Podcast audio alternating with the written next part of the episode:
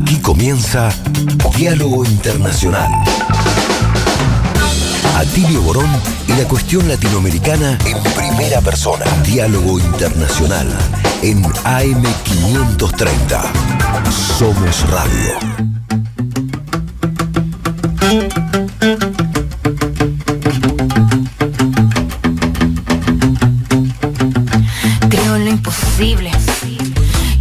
Locura más cuerda es buscar cómo ser libre. Creo en lo imposible.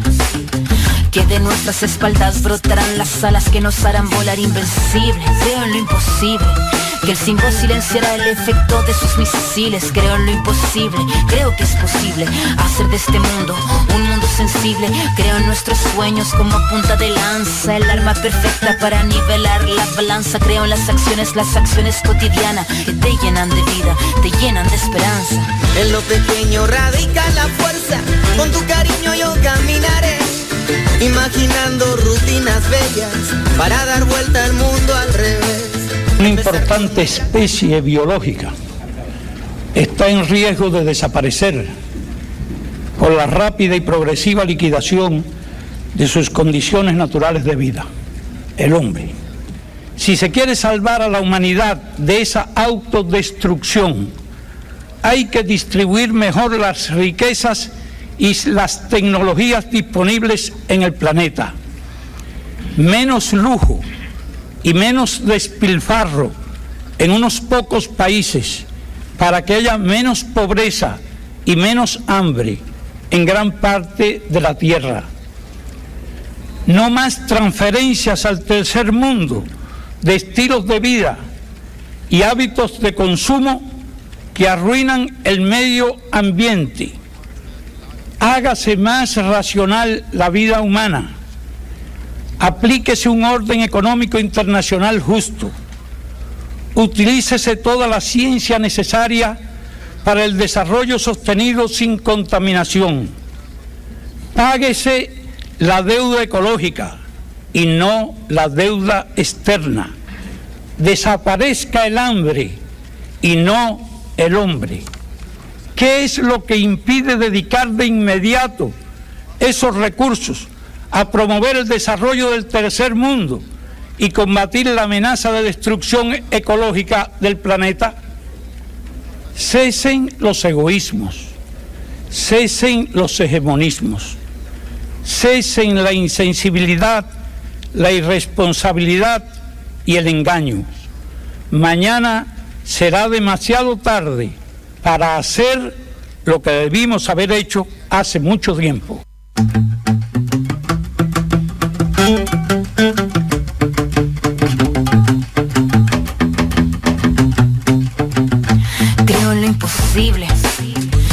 Locura más cuerda es buscar cómo ser libre. Creo en lo imposible. Buenas tardes, amigas, amigos, todos y todas. Estamos en Diálogo. Internacional, una mirada desde nuestra América. El programa de Atilio Borón y hemos comenzado con esas hermosas, proféticas palabras profundas de nuestro líder eh, eterno, Fidel Castro Ruz. Porque bueno, va a ser su eh, aniversario de su nacimiento. Pero bueno, vamos a, a enseguidita seguir hablando de este, de este tema, de este grande. Pero primero vamos a saludar a nuestros compañeros. Le cuento que Atilio Borón, eh, el, por supuesto, el, el jefe del programa. El alma voz, mater. Así es. Eh, no va, ha dejado su editorial, pero no está acá en el piso con nosotras y nosotros porque está presentando en un ratito más a las 7 de la tarde en Loyola al 800, en un bar cultural, su libro A Contramano con Alexia Mascholder. Entonces, bueno, eh, los que quieren y las que quieren escucharlo pueden ir para allá. Por eso no está ahora acompañándonos, pero sí estamos con Telma Luzzani. ¿Cómo estás, Telma? Hola, muy bien, con mucho frío hoy, un día muy hermoso pero muy invernal. Eh, muy bien, con muchas noticias. Bueno, muy bien. Y Marcelo Rodríguez, ¿qué tal? ¿Qué tal? ¿Cómo estás? Paula, Telma, Fede. Bien, contento de estar otro sábado aquí en Diálogo Internacional, en el programa número 59 Ah, de wow, Diálogo wow, Internacional. wow, wow. Ya vamos para los 60, número redondo. Qué bueno. Y Fede Montero, ¿qué tal? ¿Cómo andamos? Hoy sí te tenemos acá, nuestro platense. Acá vine. aquí. Vine cuartito. porque me dijeron que si no venía me sacaban el lugar.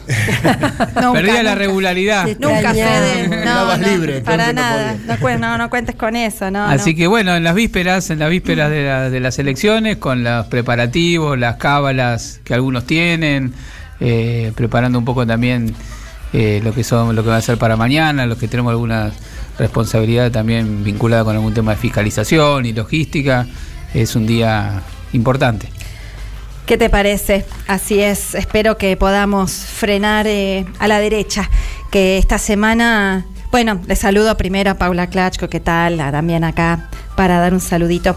Eh, esta semana tuvimos bastantes episodios que nos muestran 48 horas tremendas, ¿no? tremendas, ¿no? Que nos muestran algo de lo que puede profundizarse si, bueno, después a partir de en, en- en este año, fin de año, empieza a gobernar la más recalcitrante derecha que se postula en sus diversas versiones para gobernar este maravilloso país y que sería una pena enorme que el año que viene, y espero que no, nadar a contramano de lo que está pasando en América Latina, que bueno, como ahí estuvieron hablando en otros, en otros programas, que yo no pude estar, eh, hay un libro que, que está, que ya salió con, de Atilio y mío, en el que justamente hablamos sobre el resurgimiento del ciclo progresista en América Latina. Pero otro día vamos a meterle a ese librito cuando esté Atilio acá presente. La importancia de ir a votar mañana, ¿no? Participar, que vayamos todos, este, para ponerle el cuerpo a la, discusión política, a la participación y que estemos todos presentes en el día de mañana. Así es. Y mm, bueno, como decía antes, eh, esta semana, compañeros, eh, tenemos que decirle, porque este programa lo escucha muchísima gente, muchísimos compañeros y compañeras que no son de Argentina y que nos siguen el día a día de cada cosa que pasa aquí y, o- o en la, y en la región, incluso nos escucha gente también de otros continentes. Entonces, mencionamos que esta, bueno, esta semana, lo digo así, sin orden de prioridades, sino como una caterva de un poco de malas noticias, eh, sobreseyeron a eh, los gendarmes que estaban eh, siendo investigados por la desaparición seguida de muerte de Santiago Maldonado, que se hace justo el día que se cumplieron cinco años. Eh, luego también han, han matado, digo, lo digo así rápido, compañeros, perdonen, para después ya meternos de lleno en nuestros temas internacionales, pero no podemos dejar de decir, han matado también en un hecho delictivo a una niñita de 11 años en, aquí en el conurbano sur, en Lanús, eh, por el cual ese hecho también fue inten- lo intentaron politizar desde la derecha con sus discursos de mano dura ridículos porque no, no nunca abordan las causas profundas de los problemas y además la niña era hija de un militante social. Y el, y el lugar donde fue asesinada era un lugar que estaba eh, gobernado, digamos, por alcalde, un alcalde del PRO. Exactamente. Justamente ese partido político que está pidiendo más mano dura. Que es por el lo partido visto, de Macri. mucho no sirve la mano dura. Es el partido de Macri. Por el intendente de Lanús que está En este que es Grindetti, el candidato a gobernador, gobernador. en las Por- listas de Patricia Bullrich, que ahora está bajo licencia de la intendencia, asumiendo la presidencia del club independiente, ¿no? Y después en- de licencia en independiente para asumir la y candidatura. después de licencia independiente para asumir la candidatura, ese es el personaje. Los que- dos lugares que dejó, no, no quiero herir la susceptibilidad de los hinchas de Independiente, pero los dos lugares que dejó, digamos, o sea, va dejando un tendal institucional por cada lugar donde toma licencia, ¿no? Sí, tremendo. También seguimos. Eh, bueno, están los compañeros y compañeras del tercer malón de La Paz que vienen, eh, baja- que bajaron desde Jujuy, digo bajaron porque es una arbitrariedad total, ¿no? Pero bueno, desde Jujuy, decir que bajaron, subieron, quiero decir, Eh, desde Jujuy, que está, eh, los compañeros y compañeras, el pueblo jujeño está hace más de dos meses en pie de lucha contra el señor que gobierna esa provincia y que la entrega a los capitales transnacionales. Está el tercer malón de la paz, los comuneros y comuneras, representantes, delegadas de distintas eh, comunidades originarias de Jujuy que están acampando acá en la Plaza de Tribunales pidiéndole a la Corte Suprema de Justicia que anule la reforma constitucional totalmente ilegítima que impulsan allá, eh, bueno, la, la- la política tradicional nefasta a la- con, con Gerardo Morales a la cabeza, que es, repetimos, el candidato a vicepresidente de eh, Horacio Rodríguez Larreta, una de las dos listas que mañana compita en la interna del partido de Macri, del PRO. Bueno, perdón, de Juntos por el Cambio, así se llama ahora. Eh, digo lo de Jujuy, que están en tribunales, eso es algo que hay que festejar, que estén eh, luchando, que estén acá, pero lo digo con un poquito de, de, pena porque están muy solos y solas, compañeras. Hay que acercarse, hay que llevarles comida, hay que llevarles frazadas, ropa, mochilas, zapatos, lo que, eh, lo que tengan para poder llevar y acercar, porque el señor este jefe de gobierno de la ciudad de La Reta no les deja, no les deja acampar, no les deja poner carpas, no les deja poner baños químicos. Necesitan rodearse del compañerismo y la, hermandad del pueblo de la ciudad de Buenos Aires. Pero sigamos, esta semana también, apenas el jueves, han asesinado en eh, la, represión, la policía de la ciudad, también de Horacio Rodríguez Larreta, han asesinado a un compañero, a un compañero activista, militante, político y social, Facundo Molares una persona querida que viene participando en diversas luchas de nuestra América, que estuvo preso en las mazmorras del régimen golpista de Yanináñez en Bolivia, que fue rescatado, logramos, bueno, sacarlo también después acá, que estaba, estuvo también un tiempo acá preso, acusado por el gobierno uribista de Iván Duque. con falsas acusaciones. Bueno, lo han, lo han matado, lo han matado y no fueron incidentes. Lo han matado. Es como decir que en la ruta, eh, eh, en Cutralcó, en 1996, cuando mataron a Teresa Rodríguez, que era una trabajadora doméstica que estaba observando los hechos en la ruta provincial 17 y la mató una bala de la policía provincial neuquina. Es, como decir, eh, no sé, lo mismo, no, no, es que tampoco seguramente fue una un policía y le apuntó a la cabeza a Teresa Rodríguez, pero la represión policial la mató. Y acá estamos ante un hecho similar. La represión policial lo mató a, nuestro compañero Facundo Molares. Y por último, para mencionar un tema que en un rato vamos a profundizar muchísimo, eh, el asesinato de Fernando, de Fernando Villavicencio en, en Ecuador.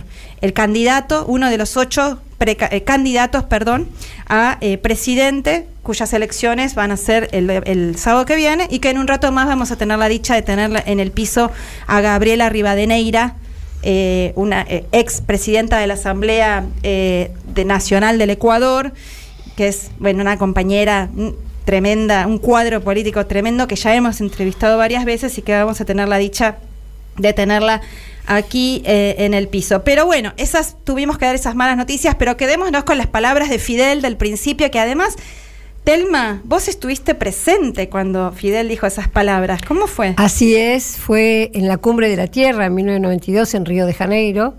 Este, y bueno, había enorme expectativa, estaban todos los líderes del mundo, había más de 100 líderes, estaba en aquel momento por Estados Unidos eh, Bush padre. Eh, bueno, una, emoción tremenda eh, cuando apareció, pero estaba el presidente de Brasil en aquel momento era Color de Melo. Y como, bueno, Fidel tiene fama de ser larguero, antes de cuando le tocaba por orden a él, subió color de melo y dijo, les recuerdo a los presidentes que tienen siete minutos cada uno para hablar, porque era una cumbre de las Naciones Unidas, ¿no? Así que ese era un poco el protocolo. Y fue impresionante, porque cuando habló él, primero que estaba la sala lleno y todo, todo el predio con pantallas en todos lados, este, lleno, lleno de gente, de periodistas, de militantes, de funcionarios. Cuando sube Fidel en el vestido de civil, eh, muy alto, muy erguido, ahí Bush padre se saca los auriculares y se va del se va de la sala, empieza a hablar Fidel, usó tres minutos de los siete, tres, y dijo esto que era realmente impresionante. Cuanto más lo escuchamos, ahora que ha avanzado el siglo XXI y que ha avanzado la destrucción de la tierra y que ha avanzado la destrucción del hombre también, te das cuenta de esa cabeza impresionante, esa visión que tenía Fidel y esa capacidad para expresar en tan poco tiempo lo que debíamos hacer. o sea, hizo un, como un decálogo, ¿no? De lo que, de las medidas que había que tomar sin, sin, digamos, irse por las ramas ni nada. Fue realmente espectacular. Bueno, no te digo lo que fueron los aplausos. No quiero exagerar ni quiero ser este, subjetiva, pero de verdad fueron, eh, fue el más aplaudido por varios minutos. Yo creo que más de cinco minutos de aplausos muy, muy emocionantes. Así que bueno, ese es mi recuerdo de aquel día y yo estaba cubriéndolo justamente como periodista y fue realmente emocionante. Qué hermoso, qué hermoso que hayas podido estar ahí, Telma, qué belleza. Bueno, nos quedamos con ese decálogo que tenemos que tener siempre presente. Bueno, y les cuento que el sábado pasado inauguramos en nuestro programa eh, esta hermosa costumbre que tienen otros programas y nos copiamos sanamente de sortear, de regalar y sortear un libro entre nuestra querida oyentada. Así que hoy tenemos el gusto de estar sorteando un excelentísimo libro que ya hemos mencionado, de uno de nuestros integrantes, del señor, del licenciado Marcelo Rodríguez, eh, que es, se llama Socialismo con particularidades chinas en la nueva era. Xi Jinping y la construcción del sueño chino. Así que este libro está editado por Luxembourg Ediciones y por la Universidad Nacional de Lanús. Y es realmente excelente. Yo ya lo empecé a leer, se lo súper recontra recomiendo. Así que pueden llamar, perdón, escribir al WhatsApp de la radio, la línea de oyentes 11 3200 0530, 11 3200 0530 y además de decir lo que tengan ganas de decir, pongan quiero el libro o algo así. Y nuestro queridísimo productor Juan Pifierro, que acá nos está saludando, genio total, va a encargarse de em, hacer el sorteo. Y luego, hacia el final del programa, vamos a decir quién es el o la afortunada o le afortunade de ganar esta obra maravillosa. Y bueno, ahora enseguida venimos. Iba a decirles La dinámica del presente se detiene justo para el análisis. En nuestro diálogo internacional, el editorial de Atilio Borón. Hola, hoy quiero hablarles acerca del dólar, ¿verdad? Esa moneda que tan importante papel juega en el mundo y en la Argentina. Hemos visto en la última semana cómo una operación especulativa ha aumentado fenomenalmente el precio del dólar. Pero quería hacer un poco de historia. El dólar era una moneda convertible hasta el mes de agosto de 1971, cuando el presidente Richard Nixon puso fin a la convertibilidad del dólar, acabando con el respaldo áureo del oro que se había establecido en los acuerdos de Bretton Woods de 1944.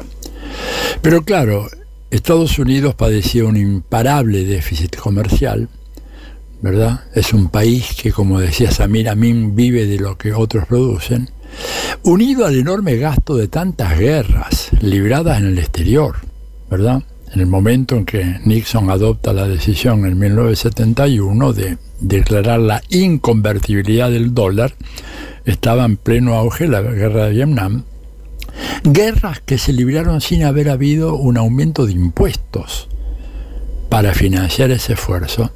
El resultado es que el dólar se ha venido devaluando sistemáticamente. Eh, el resultado, además, ha sido que la deuda pública de Estados Unidos en la medida en que ya ese país podía emitir dólares sin tener respaldo en oro, la deuda pública se incrementó de una manera fenomenal y hoy en día equivale al 120% de su Producto Bruto, ¿verdad? Ahora, ¿cómo es, verdad? ¿Cuál es el alcance de esta devaluación que tuvo el dólar? Bueno, pensemos de que cuando se aprueba en los acuerdos de Bretton Woods la paridad entre el dólar y el oro y se establecen 35 dólares estadounidenses por cada onza Troy. Para los que no entienden mucho del tema, la onza Troy es equivalente a 31 gramos de oro, ¿verdad? Entonces, 35 dólares era lo que se había acordado en 1944. Hoy, hoy, estamos hablando en 2023, la onza Troy se cotiza a 1.754 dólares, es decir, una depreciación absolutamente fenomenal del dólar que hace que de a poco la economía mundial se haya ido desdolarizando porque lo único que sostenía la, la evaluación del dólar era la confianza que los agentes económicos, sean empresas como ahorristas privados, tenían en que ese dólar iba a reservar servir, servir como moneda de reserva de valor de cambio. Estamos viendo entonces un fenómeno muy complejo de desdolarización que se acrecienta en el paso a paso con el desarrollo de la guerra de Ucrania y la emergencia, además creciente, de los famosos BRICS, este conjunto de cinco países, Brasil, Rusia, India, China y Sudáfrica, ¿verdad? Que están por sellar un acuerdo que se llama R5, mediante el cual los intercambios económicos entre estos países se harán en el futuro con monedas propias. Le llaman R5 porque, por casualidad, las cinco monedas de esos países comienzan con R. El renminbi chino, la rupia de la India, el real brasileño, el rublo ruso y el rand sudafricano. Todo esto plantea, ¿no es cierto?, que estamos en presencia de un fenómeno como la desdolarización que se ha venido acentuando de manera dramática, diríamos, sobre todo para los intereses americanos, con la guerra en Ucrania, y en donde, paradojalmente, las sanciones que se pensaron imponer y se han venido imponiendo con un ritmo creciente, imparable en contra de Rusia han tenido un efecto paradojal, un efecto boomerang. Lo que han contribuido es a la debilitación del eh, dólar en la economía mundial. Les doy un solo ejemplo para cerrar esto. La relación económica entre India y Rusia se ha multiplicado de una manera fenomenal a partir del inicio de la guerra. Hoy en día el intercambio entre ambos países se ha prácticamente cuadruplicado en valores y esto hecho al margen del dólar. Diálogo Internacional con Atilio Borón.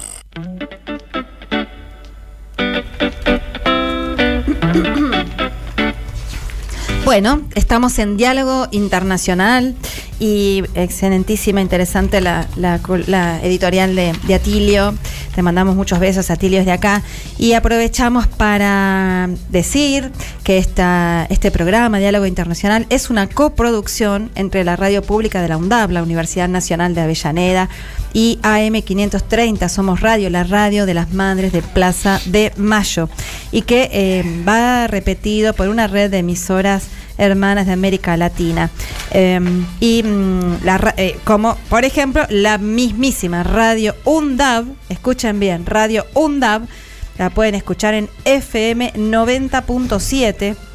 También la FM Mestiza Radio 88.5, la Universidad Nacional de la Universidad perdón, Nacional Arturo Jaureche, la FM Radio UNER Paraná 100.3 de la Universidad Nacional de Entre Ríos, Radio Achala de Mina Clavero, Córdoba y Oyeven y Radio del Sur de la República Bolivariana de eh, Avellaneda. De Venezuela. Venezuela. sí, bueno.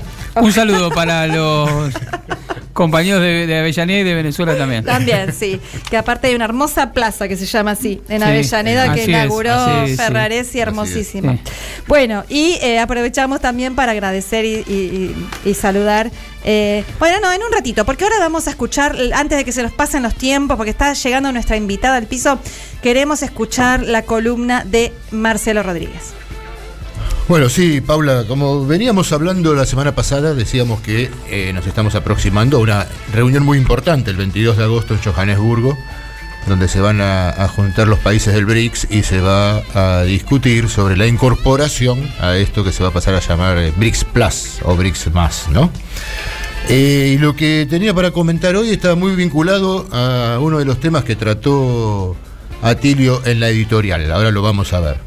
Pero en principio una de las noticias fuertes esta semana es eh, que más allá de las sanciones que tuvieron como objetivo aislar y ahogar a la economía rusa llevadas adelante por varios gobiernos occidentales luego de desatarse el conflicto eh, en Ucrania, según el más reciente informe sobre el PBI global del Banco Mundial, si lo medimos por el poder adquisitivo y tomamos los datos desde 2022, la República de Rusia desplazó del quinto lugar a Alemania.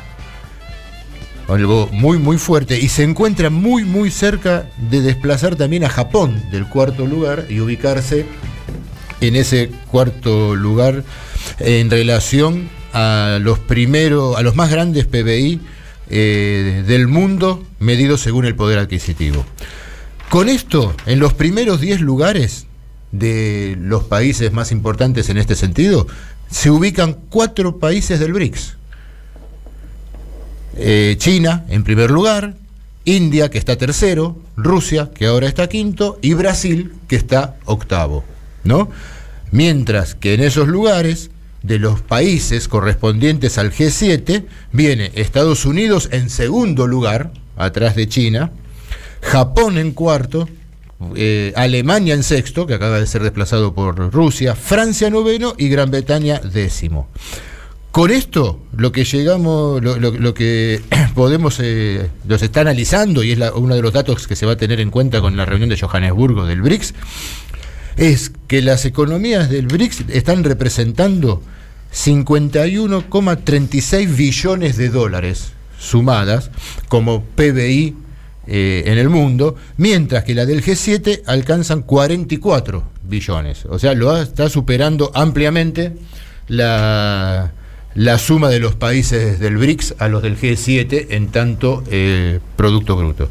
Y otro de los temas, que esto es lo que se vinculaba con lo que decía Tilio en la editorial, que está tomando fuerza para la cumbre del BRICS del 22 de, agosto, es que se está discutiendo eh, cada vez con más fuerza el generar una moneda de intercambio de los BRICS, este R5 que decía Atilio y que hace que algunos analistas en Estados Unidos ya estén hablando del posible cambio tectónico que puede empezar a producir en el mundo esta reunión y ampliación de los BRICS, en los cuales una de las cosas que se está discutiendo es que si se mm, conforma una moneda común del BRICS, esta tendría respaldo en oro, o sea, volvería a tener respaldo en oro.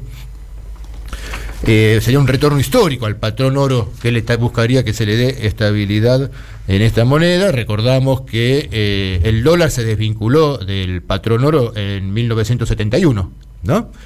Eh, así que este volvería a ser el patrón de una moneda que disputaría en el terreno internacional esta tendencia a la desdolarización que estamos viendo y le va otorgando el crecimiento de las economías más allá de las sanciones, insisto con este tema, ¿no? el crecimiento de la economía de Rusia que desplaza a Alemania, eh, vemos la, poca eficiencia que han tenido en ese sentido las sanciones de Occidente y que sigan discutiendo la desdolarización y la incorporación de países al BRICS Plus eh, como este espacio eh, geopolítico va tomando cada vez, cada vez más importancia y crece la expectativa de que la República Argentina pueda incorporarse como miembro pleno en esta próxima reunión. No, quería comentar que había leído también que se especulaba que además de tener el oro como patrón, podía ser una canasta de siempre de recursos naturales, o sea, di- diversos minerales, puede ser diamante, puede ser petróleo. Eh, y otra cosa que quería comentar, agregar, es que justamente, por ejemplo, Rusia es uno de los mayores eh, productores de oro, Así o de uno de los países claro. que más oro tiene. O sea que también eso beneficia mucho. El tema del oro es un gran tema también porque sabemos que hasta ahora, y eso creo que va a ir cambiando con, con- en los próximos años, los grandes bancos de Occidente tienen acaparado el oro de muchos países, entre otros, por ejemplo, el caso de Venezuela. Igual hay, hubo una muy buena noticia, Telma, me hiciste acordar esta semana, entre tantas que dimos malas noticias, hubo una muy buena noticia que el Banco Novo de Portugal, o sea, eh, eh, Venezuela ganó un litigio legal eh, y el Banco Novo de Portugal se ve obligado a devolverse, a devolverle 1.500 millones de dólares a la República Bolivariana de Venezuela. Así que eso realmente es muy, pero muy, pero muy importante. Bueno, Muy bien. enseguida venimos. Gracias, Marce. Donde estés y cuando quieras, escucha Radio UNDAV. Baja la aplicación en tu celular. Búscanos en tu tienda de aplicaciones como Radio UNDAV y escucha nuestros contenidos. Baja la aplicación en tu Baja la celular. aplicación en tu celular. Donde estés y cuando quieras, Radio UNDAV. Hacemos otra comunicación. Otra comunicación.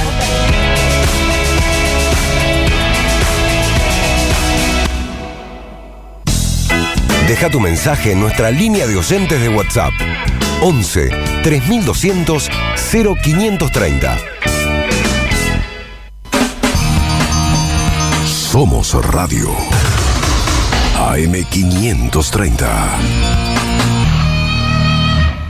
El domingo son las paso y AM530 está donde tiene que estar.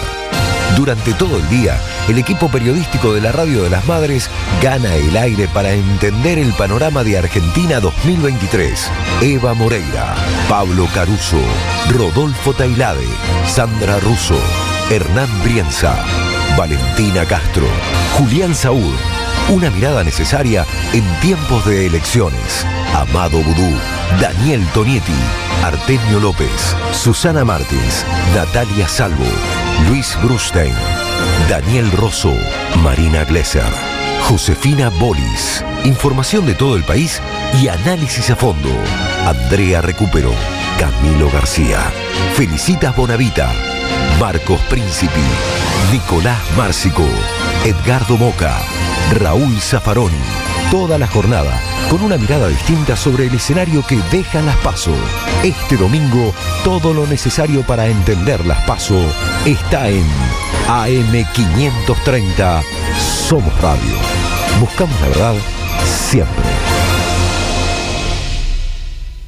Tronador, agua mineral, botellones y dispensers para el hogar y la oficina. Hacé tu pedido al 4201-2627 o mandanos un mail a info arroba aguatronador.com.ar. Tronador, agua de mesa envasada. 12 de octubre 632 en Avellaneda.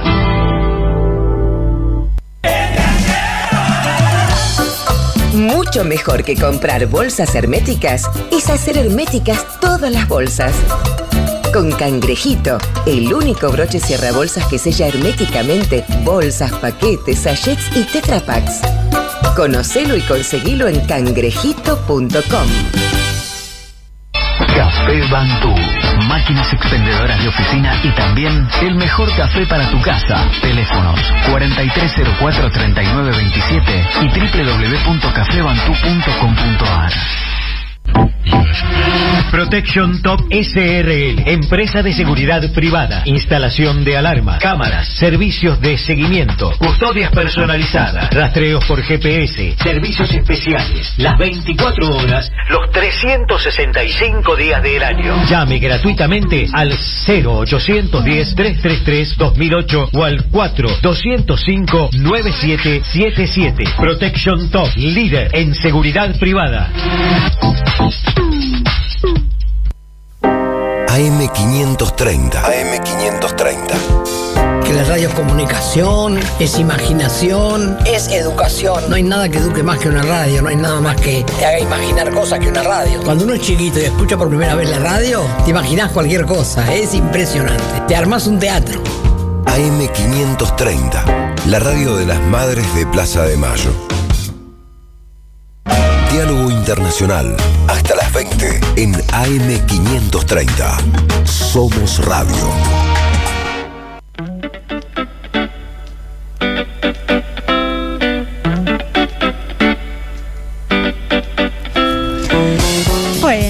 Seguimos en Diálogo Internacional, una mirada de nuestra América, el programa de Atilio Borón. Y tenemos eh, el enorme placer de tener aquí a una invitada que ya hemos entrevistado varias ocasiones antes, pero siempre de manera telefónica. Pero acá le tenemos eh, su bella presencia en vivo y en directo. Se trata de Gabriela Rivadeneira. Ella eh, fue la presidenta de la Asamblea Nacional del Ecuador, una militante de amplísima trayectoria, a pesar de su juventud. Eh, y bueno, y miles de etcéteras más. ¿Cómo estás, Gaby? ¿Qué, qué, qué decís? ¿Cómo estás?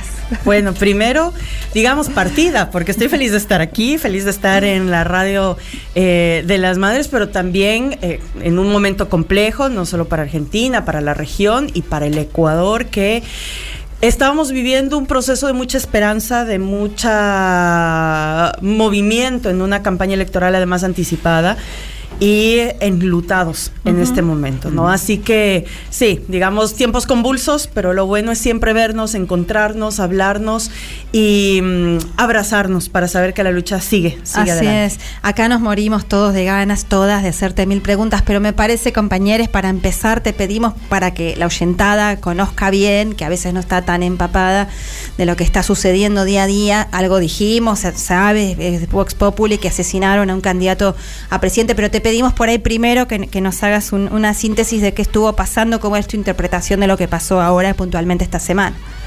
Mira, es que lo que pasó con el asesinato no puedes ver sin un contexto de desinstitucionalización acelerada que ha tenido el Ecuador. Es decir, desde eh, el gobierno de Lenín Moreno y más ahora con el gobierno del banquero Guillermo Lazo, lo que eh, quitaron es el eliminaron el Ministerio de, Justicia, eliminaron el Ministerio Coordinador de Seguridad, bajaron presupuesto a las fuerzas públicas. Eh, en lo que va del año apenas eh, van ejecutando el 8% del presupuesto generado para el ámbito de seguridad en una de las crisis de inseguridad más brutales que hemos tenido en nuestra historia republicana. Entonces, cuando tú ves todo eso, cuando ves que pasamos de ser el segundo país más seguro del continente al ser más inseguro, es decir, ahora punteamos como país más inseguro del continente. Una de nuestras ciudades, que es limítrofe con Colombia, que es Esmeraldas, está en las cinco ciudades más peligrosas del mundo.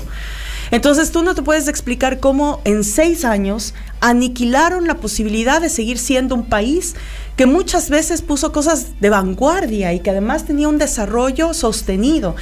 Y que ahora prácticamente la crisis económica, sumada a la crisis carcelaria, crisis por inseguridad, pues tienes como resultado que en lo que va del año ha habido más de 4.000 muertes violentas registradas, pero además 17 políticos acribillados, de los cuales siete han resultado asesinados dentro de estos atentados.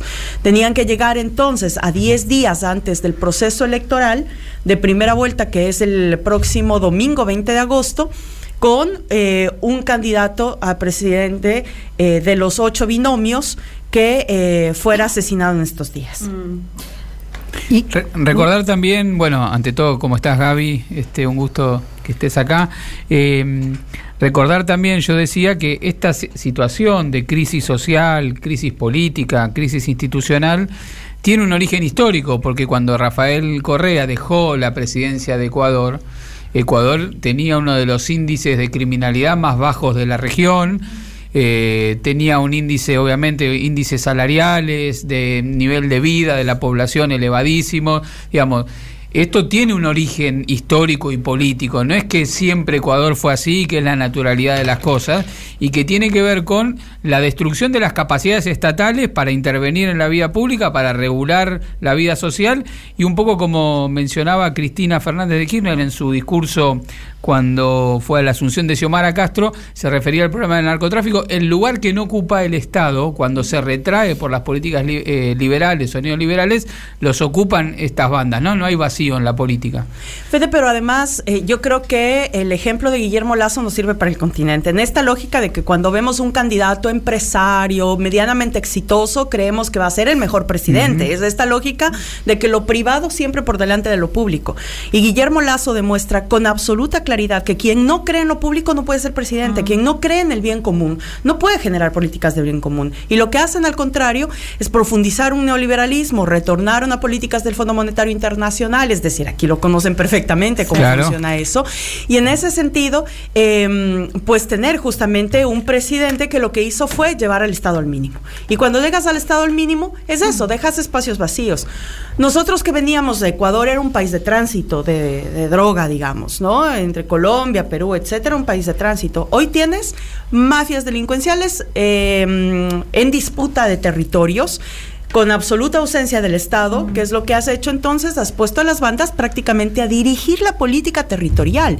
Y una de esas bandas que ha ingresado justamente al Ecuador, que está... mm, que se denomina una mafia albanesa, fue justamente la que le vinculan directamente al cuñado del presidente Guillermo Lazo, Sí. por el que se inicia el juicio político, y una vez que se comprobaba que la asamblea tenía los votos para destituir al presidente, es que el presidente decide llamar a muerte cruzada, destituye a la asamblea en este momento en el Ecuador directamente toma decisiones del presidente bajo decreto, sin Claro. ningún contrapeso, porque no existe parlamento en este momento, y nos enfrentamos a este proceso de periodo electoral anticipado, donde se va a elegir presidente, vicepresidente, o esperamos que sea la presidenta por primera vez en la historia de nuestro país, y el parlamento ecuatoriano. Sí, eh, justamente quería comentar esto, un, detalle, que es que el que gane el 20 de agosto va a tener, va a cumplir los dos años de mandato que faltan para el periodo que debería eh, tener Lazo. Quería eh, subrayar un poco algo que dijiste, Gaby, y es esto de cómo se deterioró, porque recordemos que el presidente Rafael Correa se fue en el año 2017, o sea que hace seis años nada más.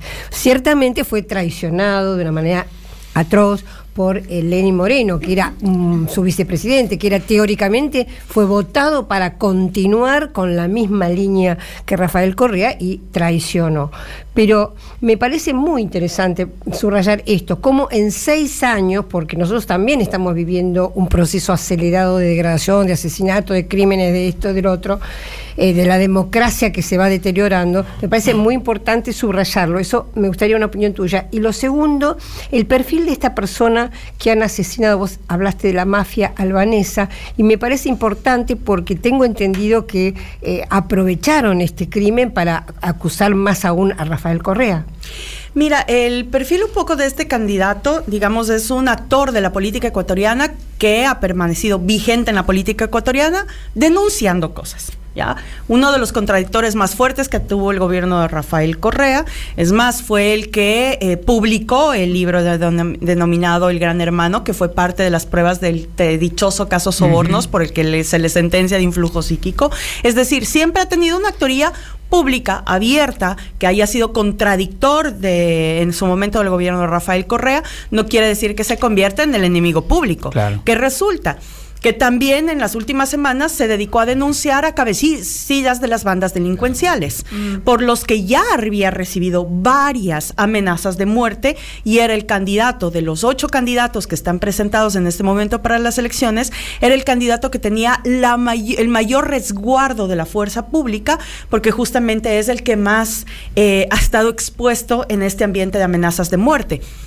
Lo raro en esto, porque decimos es muy raro realmente y en esto nos permite eh, ir atando ciertos cabos, es que teniendo la cápsula de seguridad más grande de cualquier político en el país en este momento, sale de un evento público, lo sube en una camioneta cualquiera, es decir, él tenía carros blindados, etc. No, lo sube en ese momento en una camioneta cualquiera, sin chaleco mm, antibalas, el rato que empieza el tiroteo, quienes los expertos lo que dicen es que los tiros que reciben en la cabeza son dados a un metro, Sí. a un metro, es decir, estaban pegados al vehículo, no había la cápsula de seguridad. La policía en ese momento fue como Eso que se, se, puede abrió. constatar en uno de los videos que ha circulado, se Exactamente. constata Lo matan claramente. adentro del auto, ¿no? Se abrió- lo matan Sí. adentro del auto, Sí. es decir, eh, eh, ahí se ejecuta. Y el momento en el que detienen a, lo- a uno de los supuestos culpables de este, Sí, de bueno, este sí. Pues lo llevan a la unidad de fragancia de fiscalía. Y muere en la unidad de fragancia Sí. de fiscalía. decir. Yo podría decir, lo matan en la. Pero Sí. no, dicen que supuestamente llega herido. Bueno, pero si yo tengo a alguien que. O sea, es gravísimo, porque si la policía evidenció que estaba gravemente herido, debían llevarlo a una casa de salud, recuperarlo y llevarlo a fragancia. No, lo dejan morir, al único que Me hubiera hizo podido acordar dar a lo de John pista. Kennedy, la- el asesinato de John Kennedy, que al poco tiempo muere o mata, mejor dicho, al supuesto asesino Lee Oswald. Bueno, para dejar justamente. Es, es aventurado en el decirlo, pero tiene toda la pinta de una, de, de una Sí. operación en Y todo en menos esto. de una hora encima. No, No, pero además- ni hablar nada el tipo. Además, para rematar, sale el presidente eh, Guillermo Lazo y la declaración que da casi inmediatamente a la muerte es tres días de duelo nacional, 60 días de estado de excepción, que ya es el decimoséptimo estado de excepción en dos años que, que ha declarado eh, Guillermo Lazo, pero además acepta que como es tan ineficiente en el Estado, no pueden llevar una investigación sobre esto y llama, y ya ahora en el Ecuador está un equipo del FBI que va a ser el encargado de dar el seguimiento y la investigación a este crimen en el Ecuador. Sí, Gabriela, ¿qué tal? Eh, teniendo en cuenta todo lo que nos estás contando, eh, todos estos, estos hechos de violencia, la ineficiencia para llevar adelante, como decís, una investigación, la entrada del FMI. Eh, Federico decía, esto tiene mucho olor a campaña, ¿no? Y nosotros también en Argentina estamos discutiendo, cuando empezó el programa, Paula hablaba de varios hechos de violencia, y se está discutiendo mucho si esto no es también una gran operación para para fomentar la desesperanza y el alejamiento de las sociedades de la política. Acá eh, hay una expectativa de que en la elección de mañana puede haber mucho ausentismo, ¿no? Eh, un ausentismo histórico muy distinto a lo que ha sido generalmente la, la presencia en las votaciones en Argentina. ¿Cómo esto que está sucediendo en Ecuador está influyendo en este clima político, electoral, y si se empieza a ver también un crecimiento de, esta, de esa zona y sentimiento de política y falta de participación? Mira, esto ya viene, digamos, con cola, como diríamos en, Ecuador. Es decir, cuando tú ves las encuestas, es profundamente doloroso que cerca del 50% de la población ecuatoriana quiera salir del país, ya sea o porque no tiene condiciones de mejoramiento económico o por la inseguridad. Como antes de Correa, ¿no? Como en el 2006, cuando llegamos a un momento tan caótico que además venía jalándose desde la época de la dolarización en el Ecuador, que fue una de las medidas más equivocadas que en ese momento se tomaron, una crisis económica brutal, la mayor o la migratoria hasta ese momento registrada, ahora ya la superamos en demasía, pero ver que el 50% de la población de un país quiera salir de su país, pues entonces eso te da la sensación también de cómo está el ánimo de la gente. Ante eso nosotros estábamos convocando nuevamente a tratar de recuperar la esperanza de que sí se puede mejorar los días, porque ya lo hicimos. La vida de la gente puede ser mejorada desde una lógica de recuperación del Estado para la garantía de derechos. Pero ¿qué pasa aquí para no irnos, digamos, a otro tema y continuar este, este hilo conductor de la coyuntura que está pasando en este preciso momento? Lamentamos además más que algo tan sensible como el asesinato de un candidato presidencial que por primera vez se da en la historia también de nuestro país, en este momento se ha manipulado por la retórica mediática internacional y nacional sobre un tema de una acusación que Telma lo mencionaba, asimilando a que como era el retractor de Correa, pues entonces Correa prácticamente es el, culpable. Es el culpable. ¿Qué es lo que, a ver, primero, em, quien lidera las encuestas presidenciales en este preciso momento es la candidata del correísmo. Además, la única mujer candidata a presidenta. Luisa González, que está acompañado por Andrés Arauz, que ya fue candidato en el 21. Ahí estamos nosotros liderando, es decir, el 20 de agosto nosotros podíamos asegurar ganar en la primera vuelta. ¿Qué se necesitaba? 40 de votación, 10 de diferencia, ¿ya? Eh, nosotros estamos asegurando, estábamos en la línea de asegurar ganar en primera vuelta. ¿Quién sigue? En la, en la, en la elección. Sigue uno de los cuatro ex vicepresidentes de Lenín Moreno, que es un joven empresario, Otto son el Hosna, que además fue el encargado del manejo de la pandemia. Y eh, no, no necesito decir mucho, a nivel mundial se conoció el fracaso del manejo de la, de la pandemia en Ecuador. Ya, él es el que sigue... Em, digamos, en segundo lugar de preferencia. Y muy cerca está un mercenario, no lo digo porque se me ocurre, él acepta haber eh, sido parte de eh, diferentes guerras a nivel mundo, porque además es un empresario que, tiene una empresa de venta armamentística para la región, que es este nuevo imaginario que al estilo Bukele se presentan como los rambos frente a la situación de inseguridad de los países, y resulta que em, entre estos dos personajes se disputan ese segundo puesto. Sigue Yacu Pérez, que ya lo conocemos, digamos, es este personaje ecuatoriano de la política disfrazado de un ser alternativo, exactamente. Eh, el, disfrazado de alternativo y que resulta justamente que Yacine Pachacutic pues está en el eh, cuarto espacio electoral. Y después venía Fernando Villavicencio y después un par de candidatos que ya sin nada de relevancia en la política. O sea, puede haber balotaje. El 20 de agosto pueden no, no ganar, eh, digamos. Ahora ¿por está cuánto sería? ¿Con 50%? No. No, 40. 40, más 10. 40 más 10 de diferencia con el contendor. Ah, igual que nosotros. El asunto es que, claro, está siendo tan manipulada eh, esta, este asesinato. Eh, por eso es que nosotros hemos pedido y fuimos los primeros en pedir y exigir que se esclarezcan los hechos de este asesinato, porque está siendo manipulado y usado para obligar a ir a un balotaje después del 20 de eh, agosto. Entonces nosotros que teníamos eh, la certeza de ganar en primera vuelta, porque así indican las diferentes encuestadoras, tienes encuestadoras de todo, hay unas que nos dan ya el 46%, otras que nos ponen en el 38%, al final estábamos asegurando una primera vuelta, eh, la manipulación que se está haciendo sobre este asesinato podría eh, mandar a una segunda vuelta. Claro, igual no tiene lógica, porque si estaban en, en, todas las encuestas, les indicaban como en primer lugar a Luisa González, ¿cuál sería la lógica de, generar nada? Aunque igual eh, desde nuestro punto de vista, de una fuerza de militancia aprobada, obviamente está lejísimo de, de, la lucubración de cualquier mente que en sí, en la ultraderecha, es lo, es lo normal, ¿no? Atacarse con sicarios, en este caso sicarios eh, colombianos, ¿no? Qué, qué lamentable. Bueno, recordamos a la audiencia que estamos acá entrevistando a Gabriela Rivadeneira.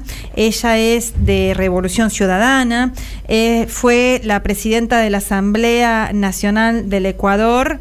Bueno, de, de, duran, entre 2006 y ¿qué año o no? no fui los, mal, cuatro, los cuatro fui cuatro años presidenta de la claro. Asamblea del 2013 al 2017, ah, el último periodo de Rafael Correa. Y sí. tuvo, tuvo la, el honor de entregarle el premio a Cristina Kirchner, ¿no? Sí, el premio Manuel, Manuel. Sí. Qué hermoso. La máxima condecoración de, condecoración de Ecuador. Que lo haría 30 mil veces además. Qué hermoso. Y bueno, recordemos, ya lo hemos repetido varias veces, que el domingo que viene, no mañana, sino el otro domingo, se celebra la primera ronda electoral de unas elecciones anticipadas por la crisis política que viene atravesando ese país y en la que te, tiene, y espero, no quiero hablar en pasado, aunque ahora estamos viendo las dificultades del caso, amplias posibilidades de ganar, de volver a, a gobernar eh, la Revolución Ciudadana, esta vez con Luisa González y Andrés Arauz a la cabeza de la fórmula, pero que están empiojando, como decimos acá, esta esta situación, esta situación preelectoral con este asesinato y otros también, ¿no? Han, han matado al intendente de Manta, eh, Agustín Intriago. Eso te digo, siete un... políticos han sido asesinados, 17 acribillados, siete han resultado asesinados en lo que va del año, es decir, en seis uh -huh, meses. Tremendo. Y en las cárceles también, ¿no, Gaby? Hay una situación muy lamentable, muy horrible.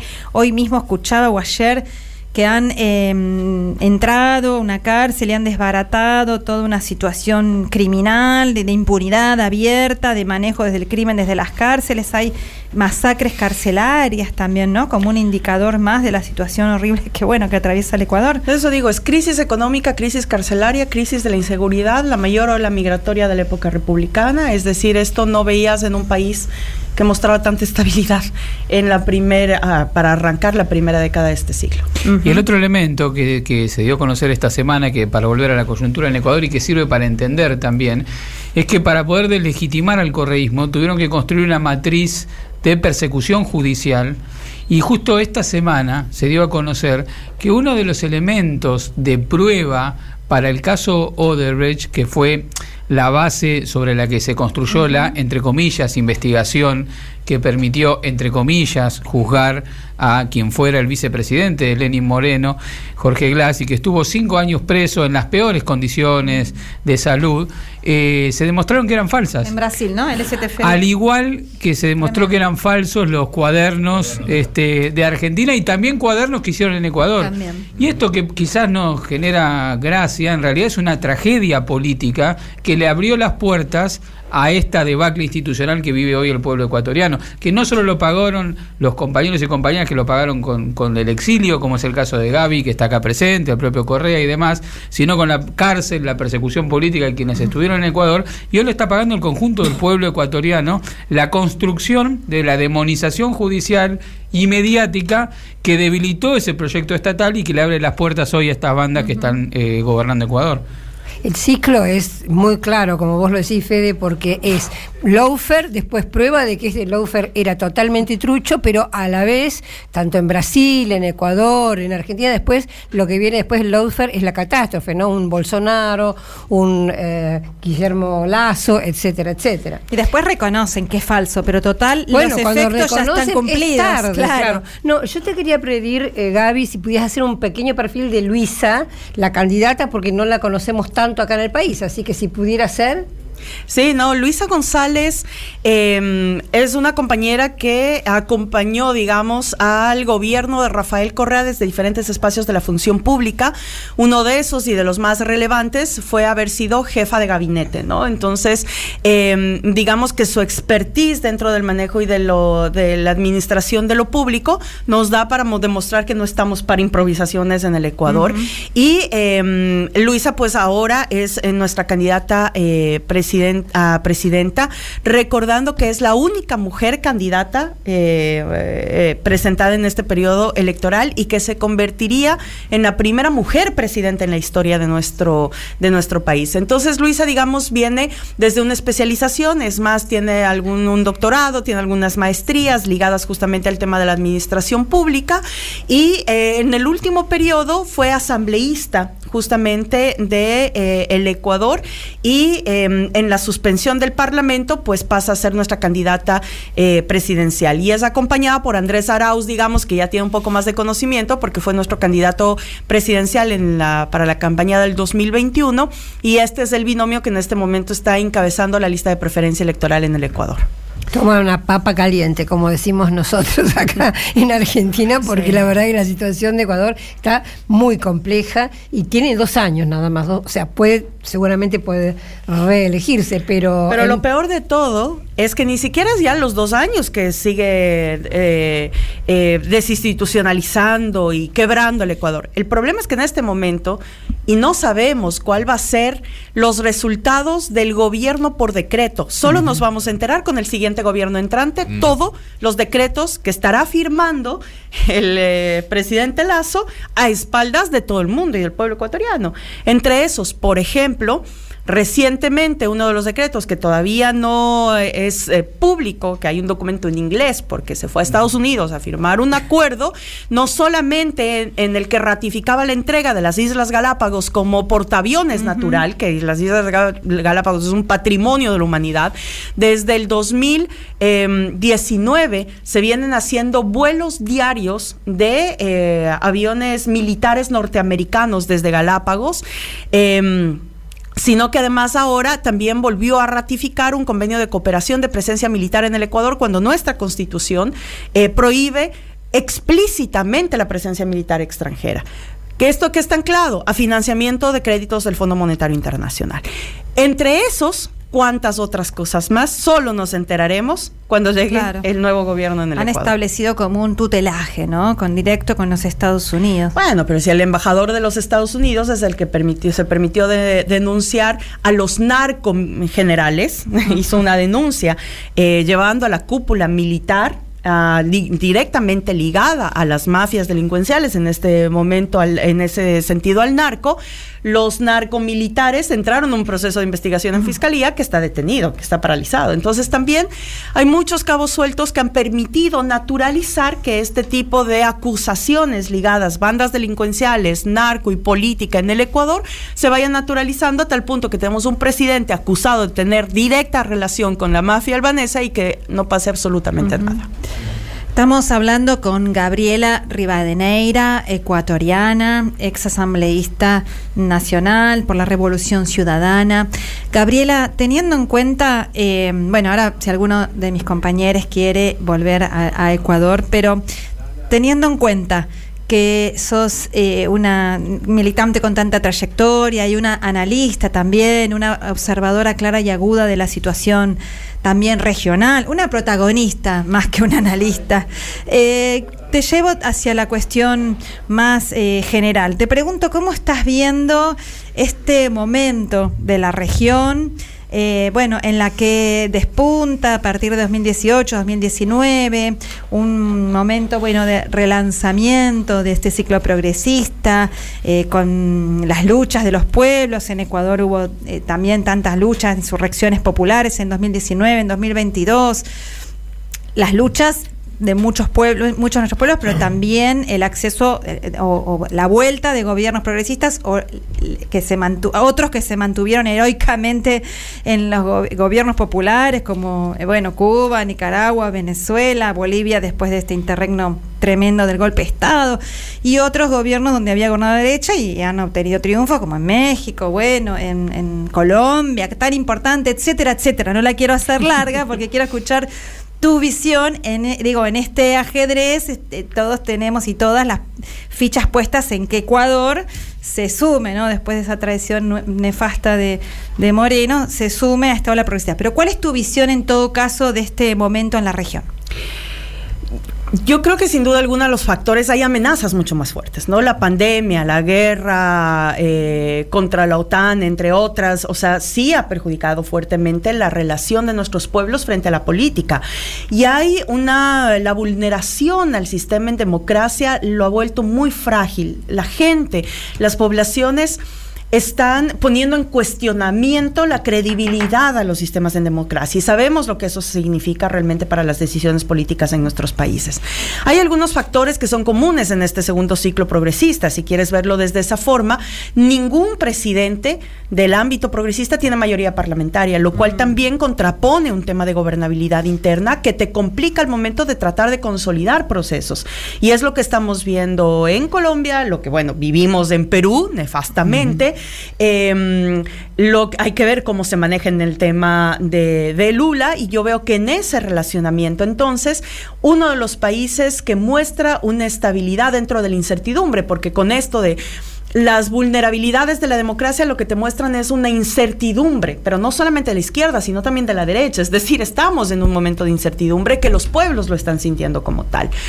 Eh, el periodo que podría demostrar mayor estabilidad de este segundo ciclo progresista es el mexicano. Donde estás viviendo exiliada. ¿no? Donde, donde soy asilada política del gobierno de Andrés Manuel López Obrador que ahora estaría garantizando un sexenio más. Es decir, vamos a, eh, tener eh, ahora, justamente entramos a un proceso de encuesta para definir candidaturas. El 16 de, septiembre se sabrá cuáles son los candidatos y candidatas ya oficiales, incluyendo el del partido em, Morena, que es el oficialista, pero se garantiza un sexenio. En los demás países del sur no podemos decir lo mismo en ninguno de ellos. Es decir, estamos justamente en, un, eh, en esta lógica de péndulo que hace que los periodos sean más cortos, pero que no nos quita la vulnerabilidad de que estemos en un ida y vuelta. No quiero ser dramática en esto, pero Álvaro García Linera nos dice que es un periodo en el que al menos 20 años la incertidumbre va a pesar en un ida y vuelta entre los gobiernos neoliberales y los gobiernos de, mm, alternativos o progresistas.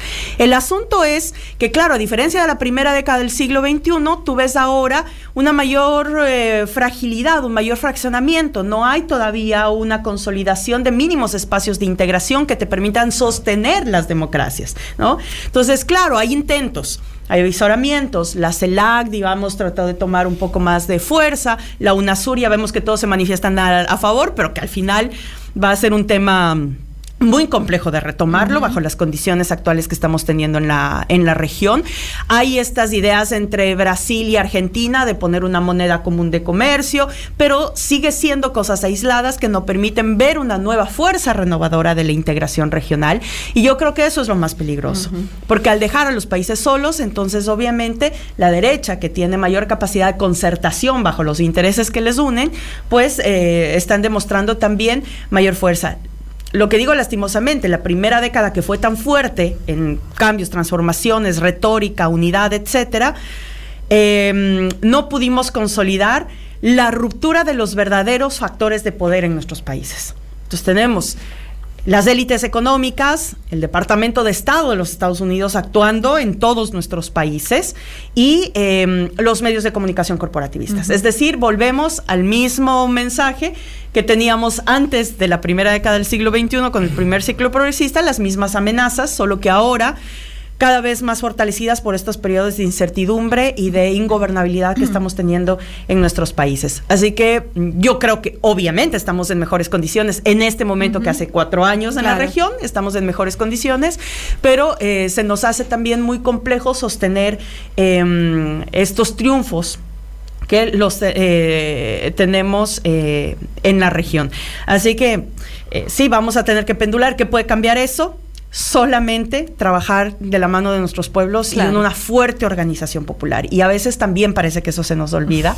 y eh, siempre como recordarnos cable a tierra que la única forma de conseguir realmente procesos más sustentables es de la mano de los pueblos. Y en ese sentido, pues nos va a costar un poco de tiempo más eh, hacer este cambio de la matriz cultural, pero yo creo que estamos en ese proceso y estamos en ese cambio. Así que, no, siempre la esperanza mantenida en, eh, en los procesos transformadores de nuestros pueblos y como lo decía Cristina siempre, pues em, los pueblos vuelven, pero además de las personas que más se parecen a la propia realidad de sus pueblos. Y eso sí es lo que estamos viendo también en este ciclo progresista, em, que tenemos presidentes que cada vez se parecen más a sus pueblos, o sea, Petro, Lula, Andrés Manuel.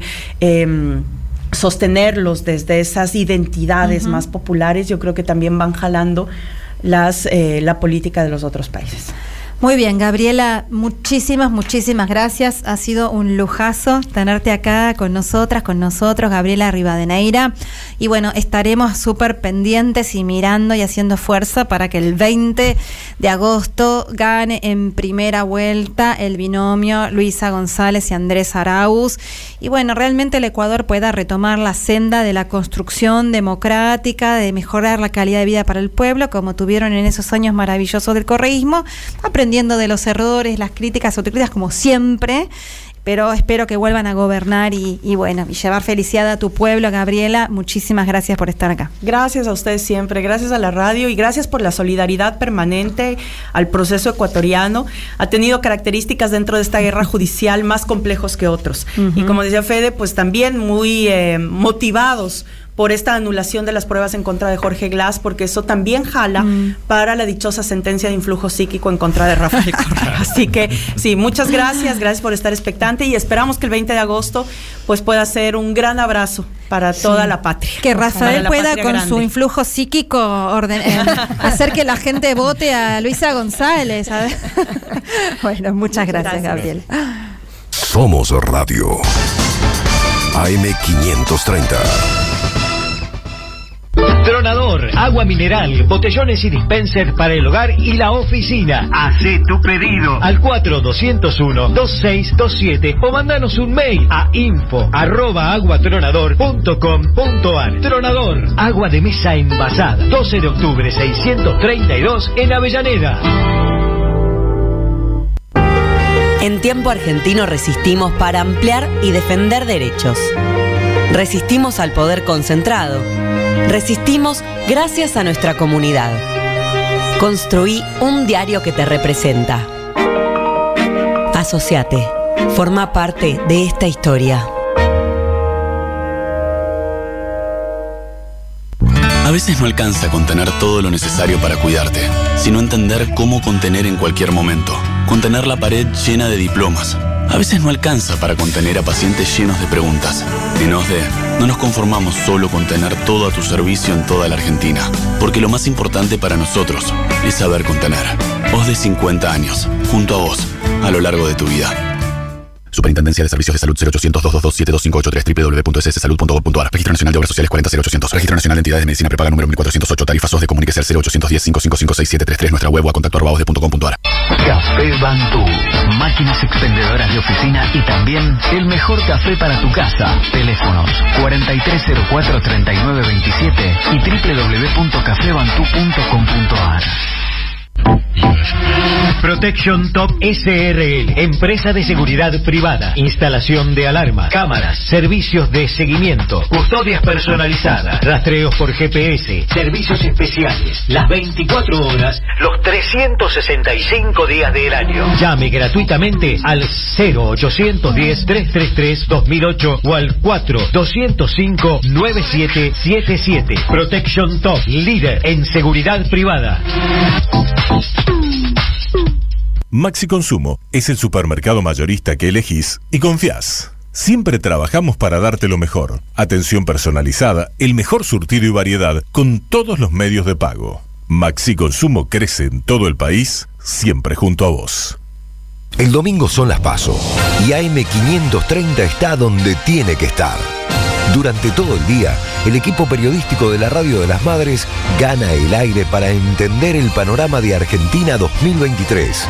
Eva Moreira, Pablo Caruso, Rodolfo Tailade, Sandra Russo, Hernán Brienza, Valentina Castro, Julián Saúl. Una mirada necesaria en tiempos de elecciones. Amado Vudú, Daniel Tonietti, Artemio López, Susana Martins, Natalia Salvo, Luis Brustein, Daniel Rosso, Marina Glesser, Josefina Bolis. Información de todo el país y análisis a fondo. Andrea Recupero, Camilo García, Felicitas Bonavita, Marcos Príncipi, Nicolás Márcico, Edgardo Moca, Raúl Zaffaroni. Toda la jornada con una mirada distinta sobre el escenario que dejan las PASO. Este domingo, todo lo necesario para entender las PASO está en AM530 Somos Radio. Buscamos la verdad siempre.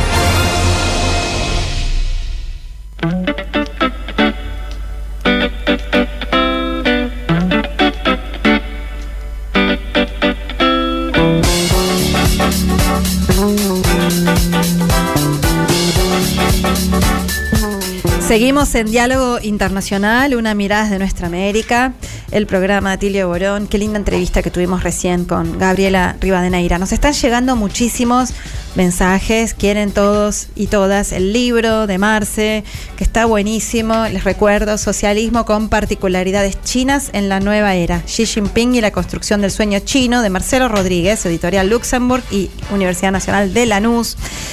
Eh, leo algunos mensajitos. Roberto de Italia, nuestro gran compañero que nos escucha siempre, nos manda saludos, nos pregunta qué pasa en la Argentina. Ay, muchas cosas pasan, Roberto, en la Argentina. Algo dijimos al principio, pero sin entrar demasiado, porque bueno, como es un programa de política internacional, pero algo estuvimos hablando al principio y sí, muchas cosas están pasando y pendientes de mañana, que les recuerdo también a la oyentada que mañana va a haber una edición especial de, acá en la Radio de las Madres, así que lo pueden seguir y estar pendientes por acá y desde afuera del país en Radio Cut, bueno, no, perdón, en cualquier plataforma, en la plataforma misma de AM530 y de la de esa. Eh, a ver, nos pregunta, bueno, no deja el oyente, mmm, nos pregunta algo que yo no podría contestar y además no deja el nombre sobre Facundo Molares. Omar Navarro de... Mmm, nos dice así, se expresaban... A ver, nos manda un mensaje muy, muy largo, muy largo, no lo podemos leer, pero nos está hablando de China, así que, eh, bueno, supongo que estará compitiendo por, por el libro, compitiendo, qué mala que soy. Sí, bueno, es un poquito competencia, pero no se preocupen que va a haber muchos libros interesantes y, y bueno, este de marzo es especial. Hola, me anoto para el libro, nos dice Patricio. Eh, nos manda saludos. Susana de Floresta nos felicita. También todo, no repito, pues todos y todas piden el libro. Eh, Ricardo de Cava también nos dice que nos escucha todos los sábados. Qué bueno. Eh, a ver, acá. Che, pongan, su nombre. Ya sé, ya sé, ya sé que está nuestro, nuestro entrevistado ahí. Ya vamos, ya vamos. Pongan el nombre, recuérdenlo, tengo acá un montón de mensajes que se olvidan y no nos podemos ni mandar los saludos y otros y otras que nos mandan audio, pero no podemos escuchar los audios. Así que ahora en un ratito seguimos leyendo la innumerable cantidad de mensajes que tenemos porque ahora vamos a meternos a hablar de eh, un tema también que venimos dándole bastante lugar en nuestro programa, en nuestra América, que tiene que ver con Guatemala. También recordemos que el 20 de agosto, el mismo día en que tenemos elecciones en Ecuador, va a ser la segunda vuelta electoral en Guatemala, en la que eh, sí, sorpresivamente llega el candidato Bernardo Arevalo del movimiento Semilla y eh, un movimiento eh, social con una eh, interesante construcción. Y eh, Torres también eh, que están compitiendo más de carácter socialdemócrata que están compitiendo en esta segunda vuelta. Pero para justamente conocer más y profundizar eh, en, esta, en este escenario preelectoral y la situación en Guatemala, estamos comunicadas con Luis Guillermo Velázquez Pérez. Él es politólogo y guatemalteco, así que estamos hablando de allá. ¿Cómo estás, Luis Guillermo? ¿Qué tal? Te saludamos acá Telma Luzzani, Marcelo Rodríguez y Paula Klachko. ¿Qué tal? Mucho gusto, muchas gracias por la invitación, espero que todo esté muy bien por allá, en Argentina, que también están muy cerca de Las Paso. Mañana, mañana mismo. Y con Luis hemos hablado ya hace poquito, hace tres semanas más o menos te entrevistamos también para que nos des un pantallazo. Ahora, sí que te preguntamos eh, apenas una semana antes de las elecciones, cómo, bueno, sabemos que quisieron proscribir al candidato, no pudieron, siguió en marcha, siguió en, en la ruta así que te preguntamos cómo está ahora esta situación preelectoral en Guatemala. Sí, bueno, primero mencionar que la operación del golpe de Estado, ¿verdad? El golpe técnico a la democracia no dio resultado en virtud de que diferentes sectores, incluyendo una parte de la élite eh, que tiene a su cargo la administración y el control del Estado, que fue parte de lo que se denominó pacto de corruptos, que fue una alianza entre diferentes élites económicas, eh, políticas, eh, militares, que eh, terminaron con la lucha anticorrupción y entre eso no renovar el mandato de la Comisión Internacional contra la Impunidad de Guatemala, que era un organismo que junto con la Fiscalía estaba investigando y procesando a actores que utilizaban no solo los recursos, sino la infraestructura del Estado para su beneficio, ¿verdad? Y bueno, una parte de este pacto de corruptos, eh, también en una lógica de, de, la importancia de tener una democracia de fachada, de permitir la alternabilidad, etcétera, vio con muy malos ojos impedir que una de las dos fuerzas, aun cuando las detractan abiertamente, estuviese en la segunda vuelta.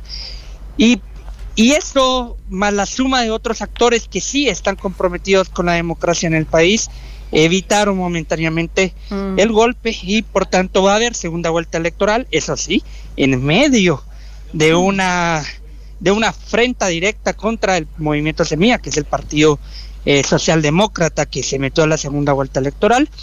Eh, y entre estos ataques, pues no solo la fabricación de casos judiciales, ¿verdad?, en, en contra de sus miembros, sino pues eh, ataques con desinformación, ¿verdad? Esto es que ha sido típico en las campañas de la, de la nueva extrema derecha, en Estados Unidos con Trump, en, Brasil con Bolsonaro, en, eh, con Vox en España y así con diferentes casos, pues la desinformación también ha sido un caballo de batalla muy mm. importante de, de estas élites que tienen capturado al Estado y también de la, de la Unidad Nacional de la Esperanza que tiene una particularidad muy especial. Es la primera elección en la región en la que la misma candidata presidencial es la vocera oficial de la desinformación.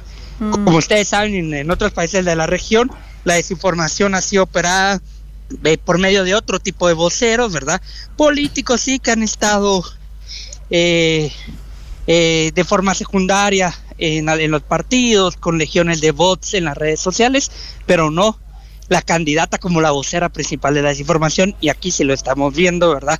Salvo quizá Bolsonaro, que eh, con su figura de, polémico, pues eh, era, era caja de resonancia de algunas desinformaciones, pero en el caso de acá es la que advierte la desinformación porque es la que sale con la fake news del día, ¿verdad? Entonces todo esto es muy interesante de analizar porque eh, es verdad que la democracia está eh, bajo ataque en Guatemala, no es nuevo, viene por lo menos desde septiembre de 2017.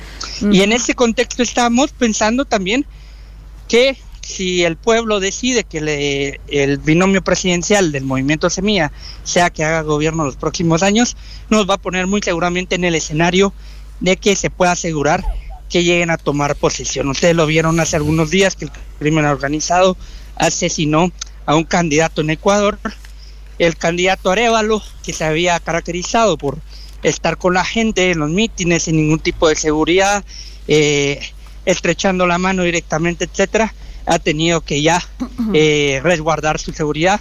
Caso similar a lo que sucedió con Petro en Colombia, que incluso el día en donde celebran los resultados electorales tiene a eh, casi una decena de personas con con antibalas protegiéndolo, ¿verdad? Entonces, eh, estamos viendo características parecidas en toda la región y por eso es tan importante pues hacer análisis comparado, ¿verdad? Sí, también, Eh, por mucho que la, Ah. la democracia guatemalteca sea mucho más precaria en relación a, la de- a las eh, democracias sudamericanas, estamos viendo pues mismos fenómenos y potencializados, ¿no?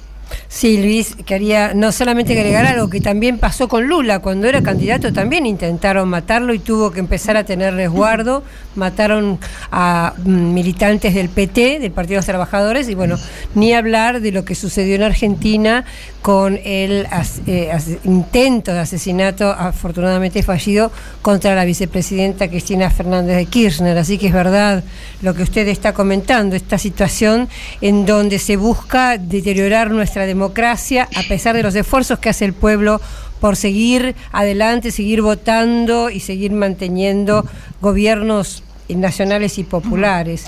Eh, ¿Cómo podría usted eh, decir cómo van las encuestas, por favor, si hay números, si son creíbles y, y si pudiera hacer algún tipo de perfil de Arevalo? Bueno, ¿Qué es lo que eh, propone? Sí, las, las encuestas, las encuestas en Guatemala fallaron en la primera vuelta electoral. Eh, ahorita lo dan como ganador Arevalo. No, no les voy a otorgar más confianza a estas encuestas porque tengan Arevalo arriba, sino más bien es porque eh, es bien sabido que las encuestas en todo el mundo no han sabido medir Mm. el, el sentimiento antisistema. Y claramente el sentimiento antisistema en la primera vuelta iba a ir más por el lado de un candidato parecido a Arevalo. Antes de que fuera Arevalo era Carlos Pineda, un outsider al que no dejaron participar ya, eh, eh, ya siendo inscrito y que había sido hace cuatro años destinado a una candidata indígena del movimiento indígena campesino y popular. Telma Cabrera. no en el número que, que fue destinado esta vez para Bernardo, pero sí ella se veía venir. Entonces las encuestas, digamos, creo que fallaron porque no han sabido medir el sentimiento antisistema y eh, cómo se articula ahora las preferencias electorales a partir de las redes sociales. No obstante, en esta ocasión, precisamente, al tener a Évalo eh, primero, es muy poco probable que el sentimiento antisistema se vaya colando a favor de Sandra Torres. Pero podría, podrían equivocarse por el lado de las redes sociales porque ahí ha sido donde han estado operando muy fuertemente las campañas de desinformación y que en la primera vuelta fue el bastión eh, que le generó grandes beneficios al movimiento Semilla. Semilla ha intentado mantener su, su caudal en las redes sociales, pero ciertamente en la, eh, en la primera vuelta no contaban con la desinformación con la que están combatiendo actualmente.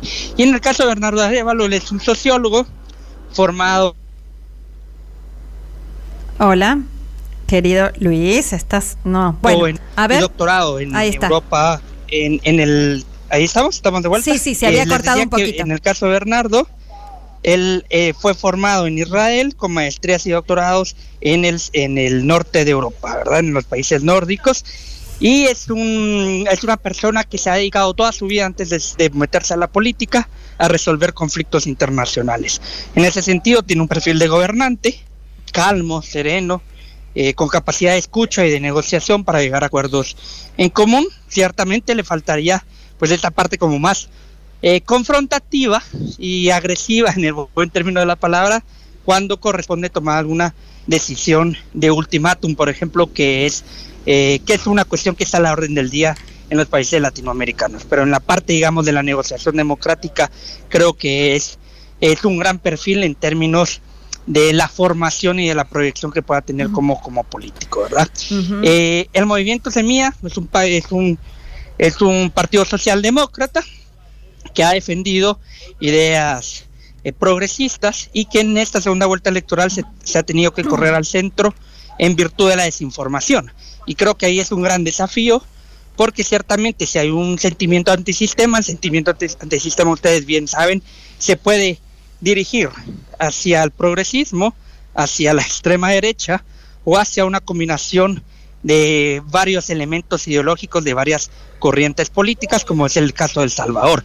Entonces sí, ustedes, ustedes, ustedes se imaginarán, si Semilla eh, hace de su estrategia electoral una política de gobierno, muy seguramente el efecto antisistema se podría voltear en cualquier momento, lo que sucedió en Brasil, que el efecto antisistema no se condujo por la izquierda, sino se condujo por el lado del bolsonarismo. Y creo que ahí también tenemos cuestiones interesantes. Creo que las elecciones de Brasil son parecidas a las de Guatemala en dos términos. En la importancia de las iglesias y de los grupos cristianos evangélicos y en el lado de las redes sociales. Y por eso lo traigo a colación, porque ciertamente el Partido de los Trabajadores logró protegerse de la desinformación eh, que divulgaban los pastores desde el púlpito, llegando a las bases eh, y a las comunidades religiosas, particularmente cristianas, sin errado las redes sociales, pues a través de darle a conocer a una, a una centena de, de influencers sus propuestas y conocer a su candidato, lo que permitió también combatir la desinformación a nivel de las redes sociales, ¿verdad? Y también los darle darle alternativa a los discursos conservadores. En el caso de Guatemala es un país profundamente conservador, donde la mayoría prácticamente absoluta es religiosa y se divide entre católicos y evangélicos. Entonces, el movimiento Somí ha tomado como estrategia electoral hacer un corrimiento al centro, que ya eh, advierto que me parecería un error que esto también lo llevaran a hacer una política de gobierno Mm, en virtud de que lo que ha prevale- prevalecido en esta elección es el efecto y el sentimiento antisistema. Y esto es muy importante y por eso me estoy tardando unos minutos más, porque eh, en, es, el, es, el, es el momento, es el, sería el primer caso en la región donde el escoger a la opción progresista no va a significar un giro progresista en la cultura política del país, que sí sucedió con los gobiernos, por ejemplo, del denominado eh, socialismo del siglo XXI, ¿verdad? Y creo que ese es el gran desafío, no solo para el movimiento Semilla, sino para sus aliados que están a la izquierda, ¿verdad? El centro hacia la izquierda, de conducir ideológicamente un eventual gobierno sin excederse de aquellos, de aquel, del, del sentimiento y de la voluntad del pueblo del momento, ¿verdad? Porque también saben ustedes, y el caso chileno es un ejemplo, que cuan- a veces cuando, cuando las opciones progresistas van más allá del consenso existente, fracasan porque no tienen, no han ganado el sentido común de la población, ¿verdad? Bueno, pero eh, es- eso está por verse, digamos, entendemos por, lo- por los- el escenario que vos contás, una población eh, conservadora, el desastre de gobiernos ¿no? que viene teniendo también Guatemala, eh, la, la herencia también nefasta de, de la dictadura, eh, la cantidad de muertos todavía irresuelta, donde no hubo una política de memoria y verdad y justicia, digo en todo caso, y para, para digo, para repasar, eh, a- que quede claro a, a las y los oyentes, estamos hablando con Luis Guillermo Velázquez Pérez, politólogo guatemalteco, a una semana de la segunda ronda electoral en Guatemala. Repasemos un poquito, ¿no? El escenario electoral. Primero fue la, digo, algunos eh, hitos que por lo menos no- eh, desde el exterior nos, nos impactan, habrá muchos más. Pero digo, primero la proscripción directamente de Telma Cabrera, na- más de- desde la izquierda, bueno, directamente no la dejan participar. Después, eh, ya en la primera re- ronda electoral, primero, ante la sorpresa, el batacazo del triunfo, del, en- ah, de, de- de haber salido primero el movimiento Semilla con Bernardo Arevalo, quieren desconocer los resultados electorales. Tercero, eh, le quieren eh, desconocer la personería jurídica a eh, Bernardo Arevalo entre una cosa loca, ¿no? Entre la primera y la segunda vuelta.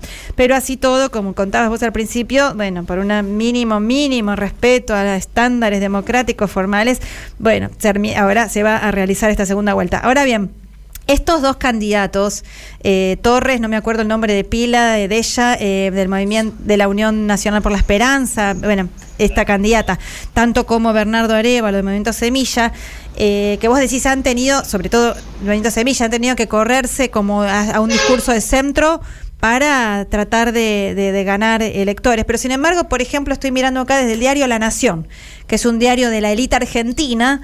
Para el diario La Nación son dos candidatos de izquierda, directamente, ¿no? Torres y, y Bernardo Arevalo. Lo que quiero decir es que aún así, con todo este corrimiento a la- a la- al centro, a la élite guatemalteca y a la élite en general de la región, no les gusta esto. A mí, a mí- a mí me gustaría ahí hacer una acotación, porque es que se suele decir que la Unidad Nacional de la Esperanza es un partido de izquierda, porque está inscrita en la internacional en la internacional socialista. Ah, bueno, Pero claro. la UNE desde las elecciones de 2019 trae en todo su diario y en toda su política de gobierno posturas de la extrema derecha. Claro, sí, sí. Eh, hoy por hoy el discurso, ya- el giro conservador ya abiertamente lo había dado desde 2019, Ujú. pero en esta elección eh, están co- está con mensajes de, de que, le- en el que en el en, la- en el escenario eh, ataca abiertamente a la población LGBT diciéndoles di- diciéndole al partido contrario de que son una partida de huecos, huecos en, en Guatemala son gays, que es una partida de gays y de afeminados, y que quieren eh, destruir la familia tradicional. Y, y entonces, tanto en, la- el- en el ideario como en el discurso político, la, la UNE está más cerca de la derecha bolsonarista que de la socialdemocracia de, de, por ejemplo, el PT, ¿verdad? Mm. Y, y bueno, en ese sentido, el corrimiento de, de Semilla hacia el centro ha sido más un cálculo electoral Claro. que ideológico, bueno, y esperando que se mantenga de esa manera, porque eh, fue un poco más como para asegurar la, la victoria electoral que para otro tipo de cuestión, pero digamos ese va a ser el desafío, no estar pensando siempre en ser defensivos, sino también salir al combate de las ideas, que en una democracia eso es natural y normal, ¿verdad? Cada Luis. vez de que uno tiene que pensar en cálculos electorales para no Claro. eh, defender y combatir con ideas, estamos hablando de casi que del acabose, ¿no? En términos democráticos. Luis, eh, por mi parte, la última pregunta eh, está relacionada a la Embajada de Estados Unidos. Hace un ratito estábamos haciendo una entrevista con una querida ecuatoriana, hablábamos también de las elecciones en Ecuador el domingo que viene. Vemos la influencia de la Embajada norteamericana en ese país, la embajada, lo que suele hacer, hizo la embajadora norteamericana en Perú. La pregunta es, ¿qué influencia tiene la embajada norteamericana en estos dos candidatos posibles? Estados Unidos tiene una influencia, eh, la digo ya natural, no porque deba naturalizarse, sino porque ha estado presente desde hace muchos años, desde hace siglos de hecho, y, y importa mucho la posición de Estados Unidos, aun cuando en algunos casos haya sido neutral. Por ejemplo, en la lucha anticorrupción, ya en los últimos años se posicionaba de forma neutral y permitía eh, eh, a través de sus comunicados, etcétera, que sucediese cualquier tipo de cosas con la lucha anticorrupción. Si se detenía, se detenía, se avanzaba, se avanzaba, por ejemplo. Pero últimamente ha, ha retomado el interés, siempre cautelosos, ¿verdad? Pero es, es evidente que prefieren a un gobierno de Semilla que a un gobierno de la UNE, particularmente sobre todo por la corrupción, porque un gobierno de la UNE facilitaría la migración, facilitaría eh, vacíos en la seguridad nacional, que para Estados Unidos eso es sobre todo importante, más allá de la tutela misma, ¿verdad? Y prefiere en ese sentido a, a Semilla en términos de esencia, ¿verdad? En términos estrictamente morales, aun cuando hay que mencionar de que si ganase la UNE, eh, ellos no tendrían ningún problema en negociar y encontrar la vía Pero de qué, la, qué parábola histórica, de- ¿no? de la tutela, ¿verdad? Qué parábola histórica que los Estados Unidos eh, te- les prefieran a- al hijo de un presidente de la Revolución Guatemalteca que fue derrocada por los Estados Unidos. Sí. Ex- exactamente. Esta es, digamos, la, la parte irónica de la cuestión. Pero digamos que también, eh, eh, o sea, Estados Unidos en su política de la hipocresía ha reconocido en sus mismos, en la desclasificación de sus archivos de la CIA, que fue un error el derrocamiento de Arbenz, que era el segundo gobierno después de Arevalo, y, eh, y, en, y en global, eh, que se arrepentían del, del golpe a la revolución porque se estaban dando cuenta de los efectos negativos que tenía para el país. No obstante, lo justifican porque decían que en el contexto de la Guerra Fría era lo que tenían que hacer, Como ustedes saben, Estados. Unidos se dedicó a, a desestabilizar democracias en toda la región Claro. bajo la bandera del comunismo. Y es una de las grandes ironías de la historia, pero sí cabe decir que por la propia dinámica partidaria y política en Guatemala, las posiciones antiimperialistas se habrán abandonado en torno a 2000, 2001, que era cuando se luchaba en contra del Tratado de Libre Comercio. Hoy incluso la, la izquierda indígena campesina no es tan antiimperialista como lo era hace una década, ¿verdad? Y esto es precisamente por las relaciones que se dan en torno a las posibilidades del cambio político. Es una cuestión más de cálculo, más de táctica que de fondo ideológico. Bueno, Luis, esperemos que eh, ganen las elecciones y que después nos muestren que era solo una táctica electoral y pueda levantar un programa por lo menos de recuperación democrática y de bueno, de, de- de una política económica nacional. Te agradecemos muchísimo esta entrevista. Espero lo mismo. y estaremos pendientes entonces el domingo que viene de Guatemala y de Ecuador. Muchas gracias, Luis. Muchas gracias, abrazo. Deja tu mensaje en nuestra línea de oyentes de WhatsApp 11 3200 0530. Somos Radio AM530. El domingo son las PASO y AM530 está donde tiene que estar. Durante todo el día, el equipo periodístico de la Radio de las Madres gana el aire para entender el panorama de Argentina 2023. Eva Moreira, Pablo Caruso, Rodolfo Tailade, Sandra Russo, Hernán Brienza, Valentina Castro, Julián Saúl. Una mirada necesaria en tiempos de elecciones. Amado Vudú, Daniel Tonietti, Artemio López, Susana Martins, Natalia Salvo, Luis Brustein, Daniel Rosso, Marina Glesser, Josefina Bolis. Información de todo el país y análisis a fondo.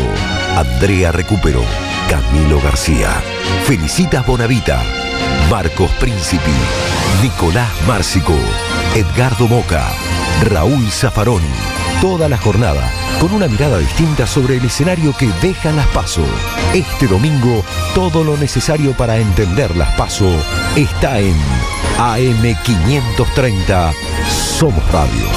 Buscamos la verdad siempre.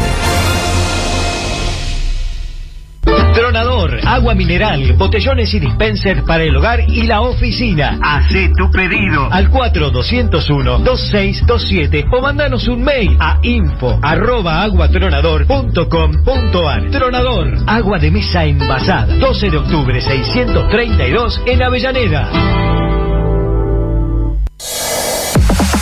En tiempo argentino resistimos para ampliar y defender derechos. Resistimos al poder concentrado. Resistimos gracias a nuestra comunidad. Construí un diario que te representa. Asociate. Forma parte de esta historia. Eve de Bonafini, ejemplo de lucha. Siempre acá, dándole calor al corazón. Costó mucho mantener la radio, muchísimo, ¿no? Hubo muchos tiempos de, mala onda, de pandemia, de que me la querían quitar, de todo, bueno, pero a capa y espada la defendimos y mira, ahora está ocupando un lugar importante porque ha mejorado muchísimo la radio. AM530. Somos radio. Somos EVE. Telma Luzani y el análisis del escenario mundial en diálogo internacional.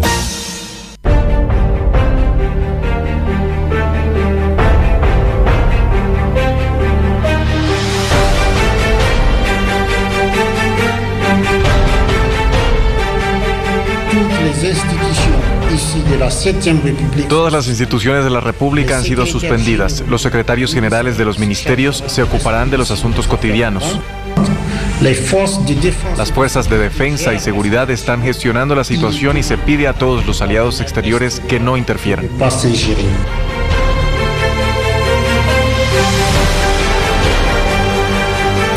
Estamos escuchando la voz de m- el señor Amadou Abdramane, coronel mayor Amadou Abdramane, jefe del Estado Mayor de Níger, y el portavoz de los que lideraron un golpe de Estado el día 26 de julio en ese país de África.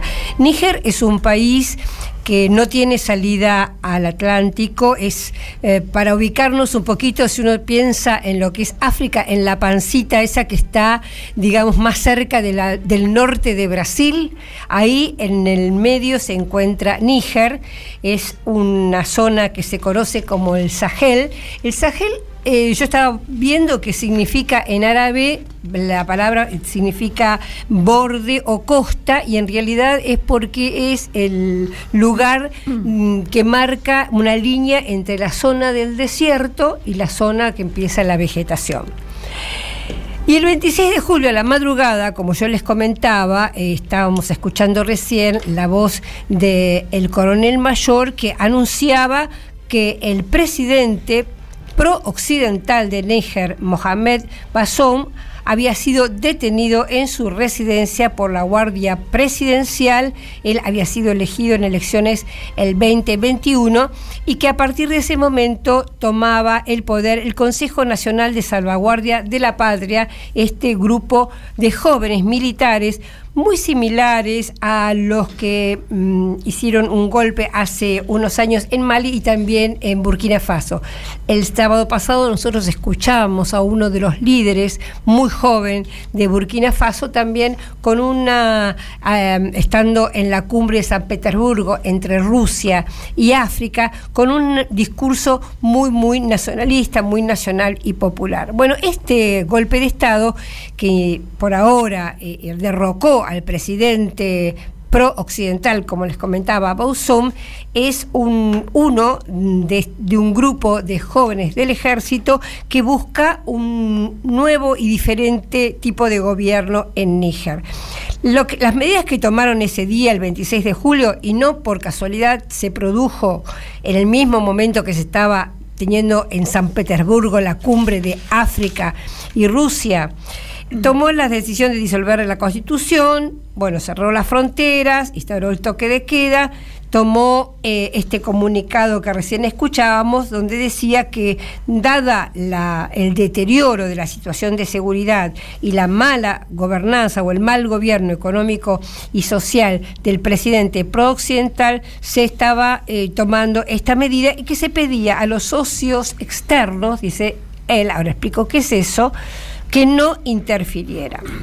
¿Y por qué eh, pedía esto? Porque efectivamente, bueno, todos sabemos parte de la historia de África, parte de su saqueo permanente, parte de cómo su población fue llevada esclava a América, cómo luego en el siglo XIX, sobre todo entre británicos y franceses, se repartieron a mansalva el territorio de África. Esta parte, justamente, si uno mira el mapa de Níger, ve que fue hecho con la escuadra. O sea, trazó los límites entre Francia y Gran Bretaña, se repartieron sobre todo las riquezas y de paso, ¿qué dejaron? Cualquier cantidad de etnias que naturalmente hubieran estado eh, eh, eh, digamos, integradas de otra manera en zonas distintas, bueno, las han dividido y compartido, con lo cual se aseguraron de alguna manera que hubiera siempre algún tipo de lucha interna para que ellos pudieran saquear a gusto. En el caso de Níger, los que quedaron con, con esta parte fue Francia. Voy a contar un poquito algunas cosas del país para entender también qué es lo que, de qué se trata. lo que he leído en algunos libros, sin profundizar demasiado, pero sí con mucha insistencia, es las atrocidades mm. que Francia cometió en Níger para poder dominarla. Este país hoy tiene 26 millones de habitantes, de los cuales o 48%, 10 millones, están en la extrema pobreza. Son eh, la tasa de natalidad es muy alta, siete hijos por mujer, pero también tiene la tasa de mortalidad infantil más alta del planeta. La esperanza de vida de los nigerinos es de 44 años. Wow. Solo el 30% está alfabetizado. Mm. Esto es lo que ha hecho Francia en este país. Las historias de las atrocidades. Mm. la moneda es el franco africano, otra forma de dominación, porque es una moneda que en, lugar de como las nuestras, que están a veces en referencia al dólar, está en referencia al franco y después al euro. O sea que también lo tienen tomado por ese, por ese sentido. Es un país riquísimo en uranio y esto del uranio es importante, ahora voy a comentar por el tema de Francia. Francia absorbe y aprovecha muchísimo el uranio de este país, pero ahora en dos minutos vuelvo a ese tema. Tiene uranio, tiene oro, tiene petróleo, tiene zinc, tiene estaño, tiene hierro y es uno de los países más pobres de la Tierra, porque además está altamente endeudado ¿Saben con quién? Ah, no. A ver. Con el FMI y el Banco Mundial. Es decir, tiene todas las características atroces de la colonización. Esclavitud o esclavización llevada a otro continente, saqueo y deterioro para la propia población. Hablando del tema del uranio, eh, que mucho de este, este material es, eh, sirve para las eh, centrales eléctricas, acá varían los temas. Hay eh, fuentes que hablan de un 40%, otros hablan de un 70%, pero entre el 40 y el 70% de la electricidad de las ciudades francesas proviene del uranio nigeriano. ¿Saben cuánta porcentaje de población en Nigeria tiene luz? ¿Cuánto? 20%. 18.6 en realidad. O sea, es todo así. Y esto es sacado del Banco Mundial. O sea, estoy dando datos de Occidente, digamos. Y uno de los temas justamente es que cuando eh, este grupo de militares asumió el poder, cortaron el, el uranio, entre las primeras medidas, el uranio que estaba siendo saqueado por eh, Francia, porque lo que hace Francia es que tiene, por supuesto, empresas privadas que tienen que eh, llegaron a, a- a, mm, abrir la segunda mina de uranio más importante de la Tierra y se llevan el uranio, por supuesto, para su país. El ¿Quién es Mohamed Bouzou, el derrocado, que les comento todavía no dim- dimitió? O sea que en realidad todavía es una situación que no está definida. Este hombre era, como ya comenté, pro-occidental, pero era una. no solo porque permitía esta, este saqueo y esta situación de favoritismo hacia Francia, sino que había permitido también eh, colocar bases militares de Estados Unidos en la región y además era uno de los tapones, digamos, para evitar que parte de la migración de África fuera a Europa.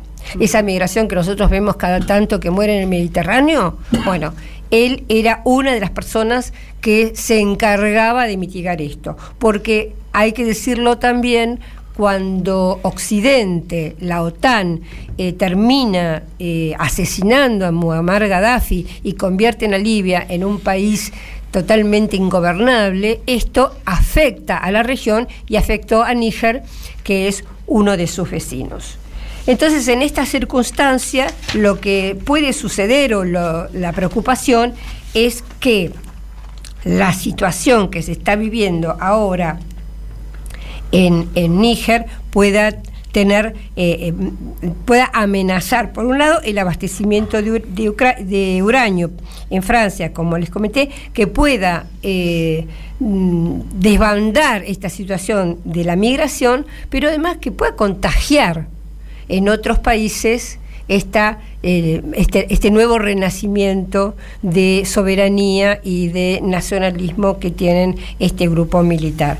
En un primer momento hubo una eh, amenaza de, por parte de otro tipo de, mm, mm, países africanos, en este caso liderados más por Nigeria, que son más pro-occidentales, una- eh, diciendo que podían invadir Níger. Esto, eh, la comunidad de estados de África Occidental, que se conocen como CDAO, este, mm, había intentado amenazar con una invasión militar si este grupo de golpistas, de golpe de Estado, no cedía. Bueno, hasta hoy no ha sucedido, hay reuniones permanentes, pero la CEDAO, justamente uno de los temores en en permanente comunicación con los líderes occidentales, uno de los temores es que si hay una invasión o hay alguna reacción, pueda esto empeorar toda la situación regional.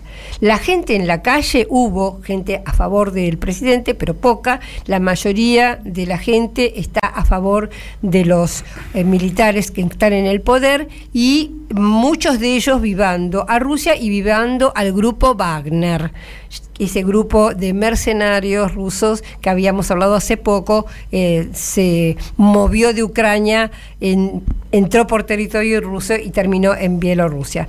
Porque ellos, eh, por la experiencia histórica que han tenido con ese grupo, los había ayudado a digamos, combatir la situación prooccidental. Como ven, es una, un tema muy, muy complejo de muchos actores que están eh, realmente enfrentados y que pueden definir la situación de no solo de África, no solo del Sahel, de esa sección, sino también influir, como estamos viendo, en Europa por la migración y por el, la competencia entre Occidente y Rusia y China, que también tiene mucha importancia en África. Muy, muy. Telma Luzani y el análisis del escenario mundial en diálogo internacional. Muy interesante, Telma. Vamos a seguir de todas maneras con este tema porque va, va, continúan, se están en pleno desarrollo los hechos políticos allá, así que evidentemente tiene tonos de una de un levantamiento antiimperialista, nacionalista, pero bueno, vamos a ver cómo se desarrolla. Sí, hoy, hoy recién pusieron el nuevo gabinete con nuevos de, de la, la, mayoría, por lo menos el 50% son militares, pero todo esto todavía está realmente en transición, así no en es. proceso, sí. Muy bien. Bueno, están nos, nos han llegado muchísimos mensajes, todos y todas quieren el libro de Marcelo yeah eh, ahora, enseguidita, en los últimos minutitos, vamos a decir quién es el ganador o la ganadora del socialismo con particularidades chinas en la nueva era, Xi Jinping y la construcción del sueño chino de Marcelo Rodríguez. Y eh, acá un oyente... De me... nuestro Marcelo Rodríguez. De nuestro y de nadie más. ¿Y va a estar, va a estar dedicado ese libro regalado? Ah, sí, como el de Atilio no? la vez pasada, ¿no, Marcelo? No, tenés que dejar dedicado. Vamos quién ganó. Exactamente. Acá hay un compa que dice, no se entiende compañeros, no se entiende eso de Radio UNDAB o algo así. Deletreen y repitan despacito. Lo mismo cuando dan los números de celular. Piensen que somos oyentes. El programa es muy valioso. Les abrazo. Ay, bueno, es una crítica constructiva. No pones tu nombre, pero gracias, compañere. Eh, vamos a ser más lentas en decir eh, todos estos canales. Les explico.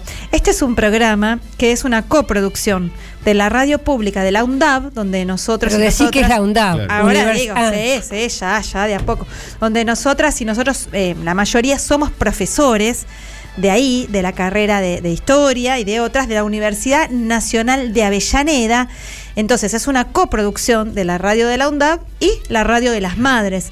El programa lo hacemos acá en este maravilloso estudio de la AM 530, la radio de las madres. Pero también se puede escuchar en la radio de la UNDAB, FM 90.7 y otras repetidoras que mencionamos al principio. Bueno, leo algunos mensajitos más. Eh, a ver, eh, hola Juanpi, bueno, todos quisieran el libro. Soy Laura, abrazo, hermoso programa. Horacio de Tigre también siempre nos escucha, está emocionado, dice, estaba, de escuchar las palabras de Fidel Castro, sí, qué lindo. Eh, gracias por el programa. Acá nos dicen, nos siguen de Córdoba, pero no nos dicen su nombre. Acuérdense de poner el nombre. Qué buen programa, recién lo descubro hoy. Nos dice Eugenio, bueno, qué bueno que nos descubriste. Eh, a ver, a ver, buenas tardes. Ah, este es para otro programa, se chispoteó por acá. Eh, Carlos de la Plata, a ver, nos manda un mensaje bastante largo que no, no tenemos acá tiempo de leer, pero te agradecemos mucho.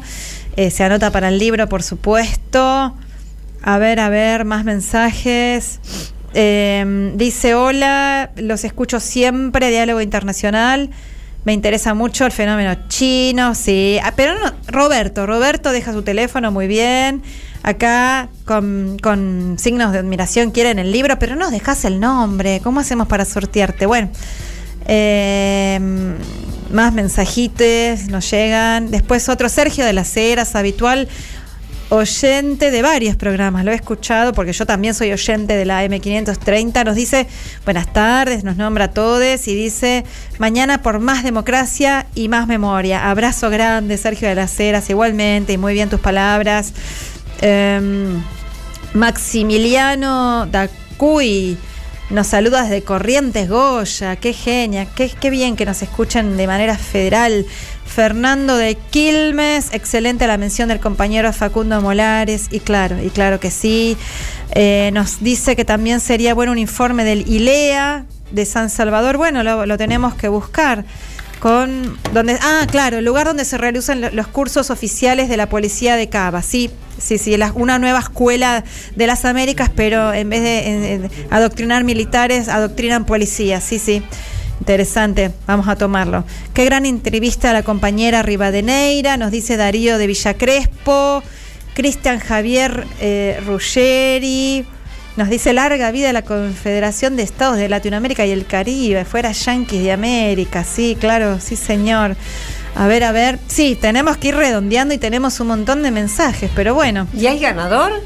A ver, a ver, enseguida, enseguida. A ver, ahora ya digo saludos sin leer lo que nos escribieron, solamente nombro a Mónica, a Mateo Ezequiel Díez Padilla, a Horacio de Santa Fe, a Marisa de Boedo, mm, a Graciela de Mendoza, Ana Cachiamani, Jesús de Don Torcuato. Eh, a ver qué más. No, mm, bueno, acá no nos deja el nombre y el último mensajito que leo, Mariana de Matanza. Bueno, muchísimas gracias realmente por eh, todos los mensajes. Perdonen si alguno se nos pasó porque se nos va el programa. Y el ganador del libro es... Chachán, chachán. Horacio de Tigre. Gracias, Juanpi, por acá, por ocuparse del sorteo. Bueno, Horacio de Tigre, que es un, me parece que lo leo casi siempre, es un habitual eh, oyente, así que arregla, Juanpi te va, se va a comunicar con vos para que vengas a retirar el libro de Marcelo Rodríguez. Y bueno, ya se nos fue el programa. Quédense escuchando el tango será popular o no será nada. Excelentísimo programa. Y eh, nos despedimos agradeciendo profundamente a Juan Pifierro, nuestro productor, también a Gustavo Hoffman, nuestro flamante operador, al equipo de producción de la UNDAB, Noelia Giorgi, Mario Giorgi, Rodolfo Amaui, a Lalo Recanatini también y a Lucía Cardarópolis. Eh, les mandamos muchos abrazos, agradecimientos. Chau, Telma. A llenar las urnas mañana. Por ¿eh? favor. Y a escuchar la 530 que va a estar buenísimo. Y chau, Marce. Chao, hasta mañana. Y mientras esperamos mañana el momento del voto, les recomendamos leer la nota de Telma Luzani en El Destape sobre la política internacional que están proponiendo los candidatos. Excelente. exterior, sí, señor. Excelente. Bueno, eh, sí, votemos bien, compañeros y compañeras y compañeros mañana, porque sí o sí tenemos que construir la victoria, hasta la victoria siempre.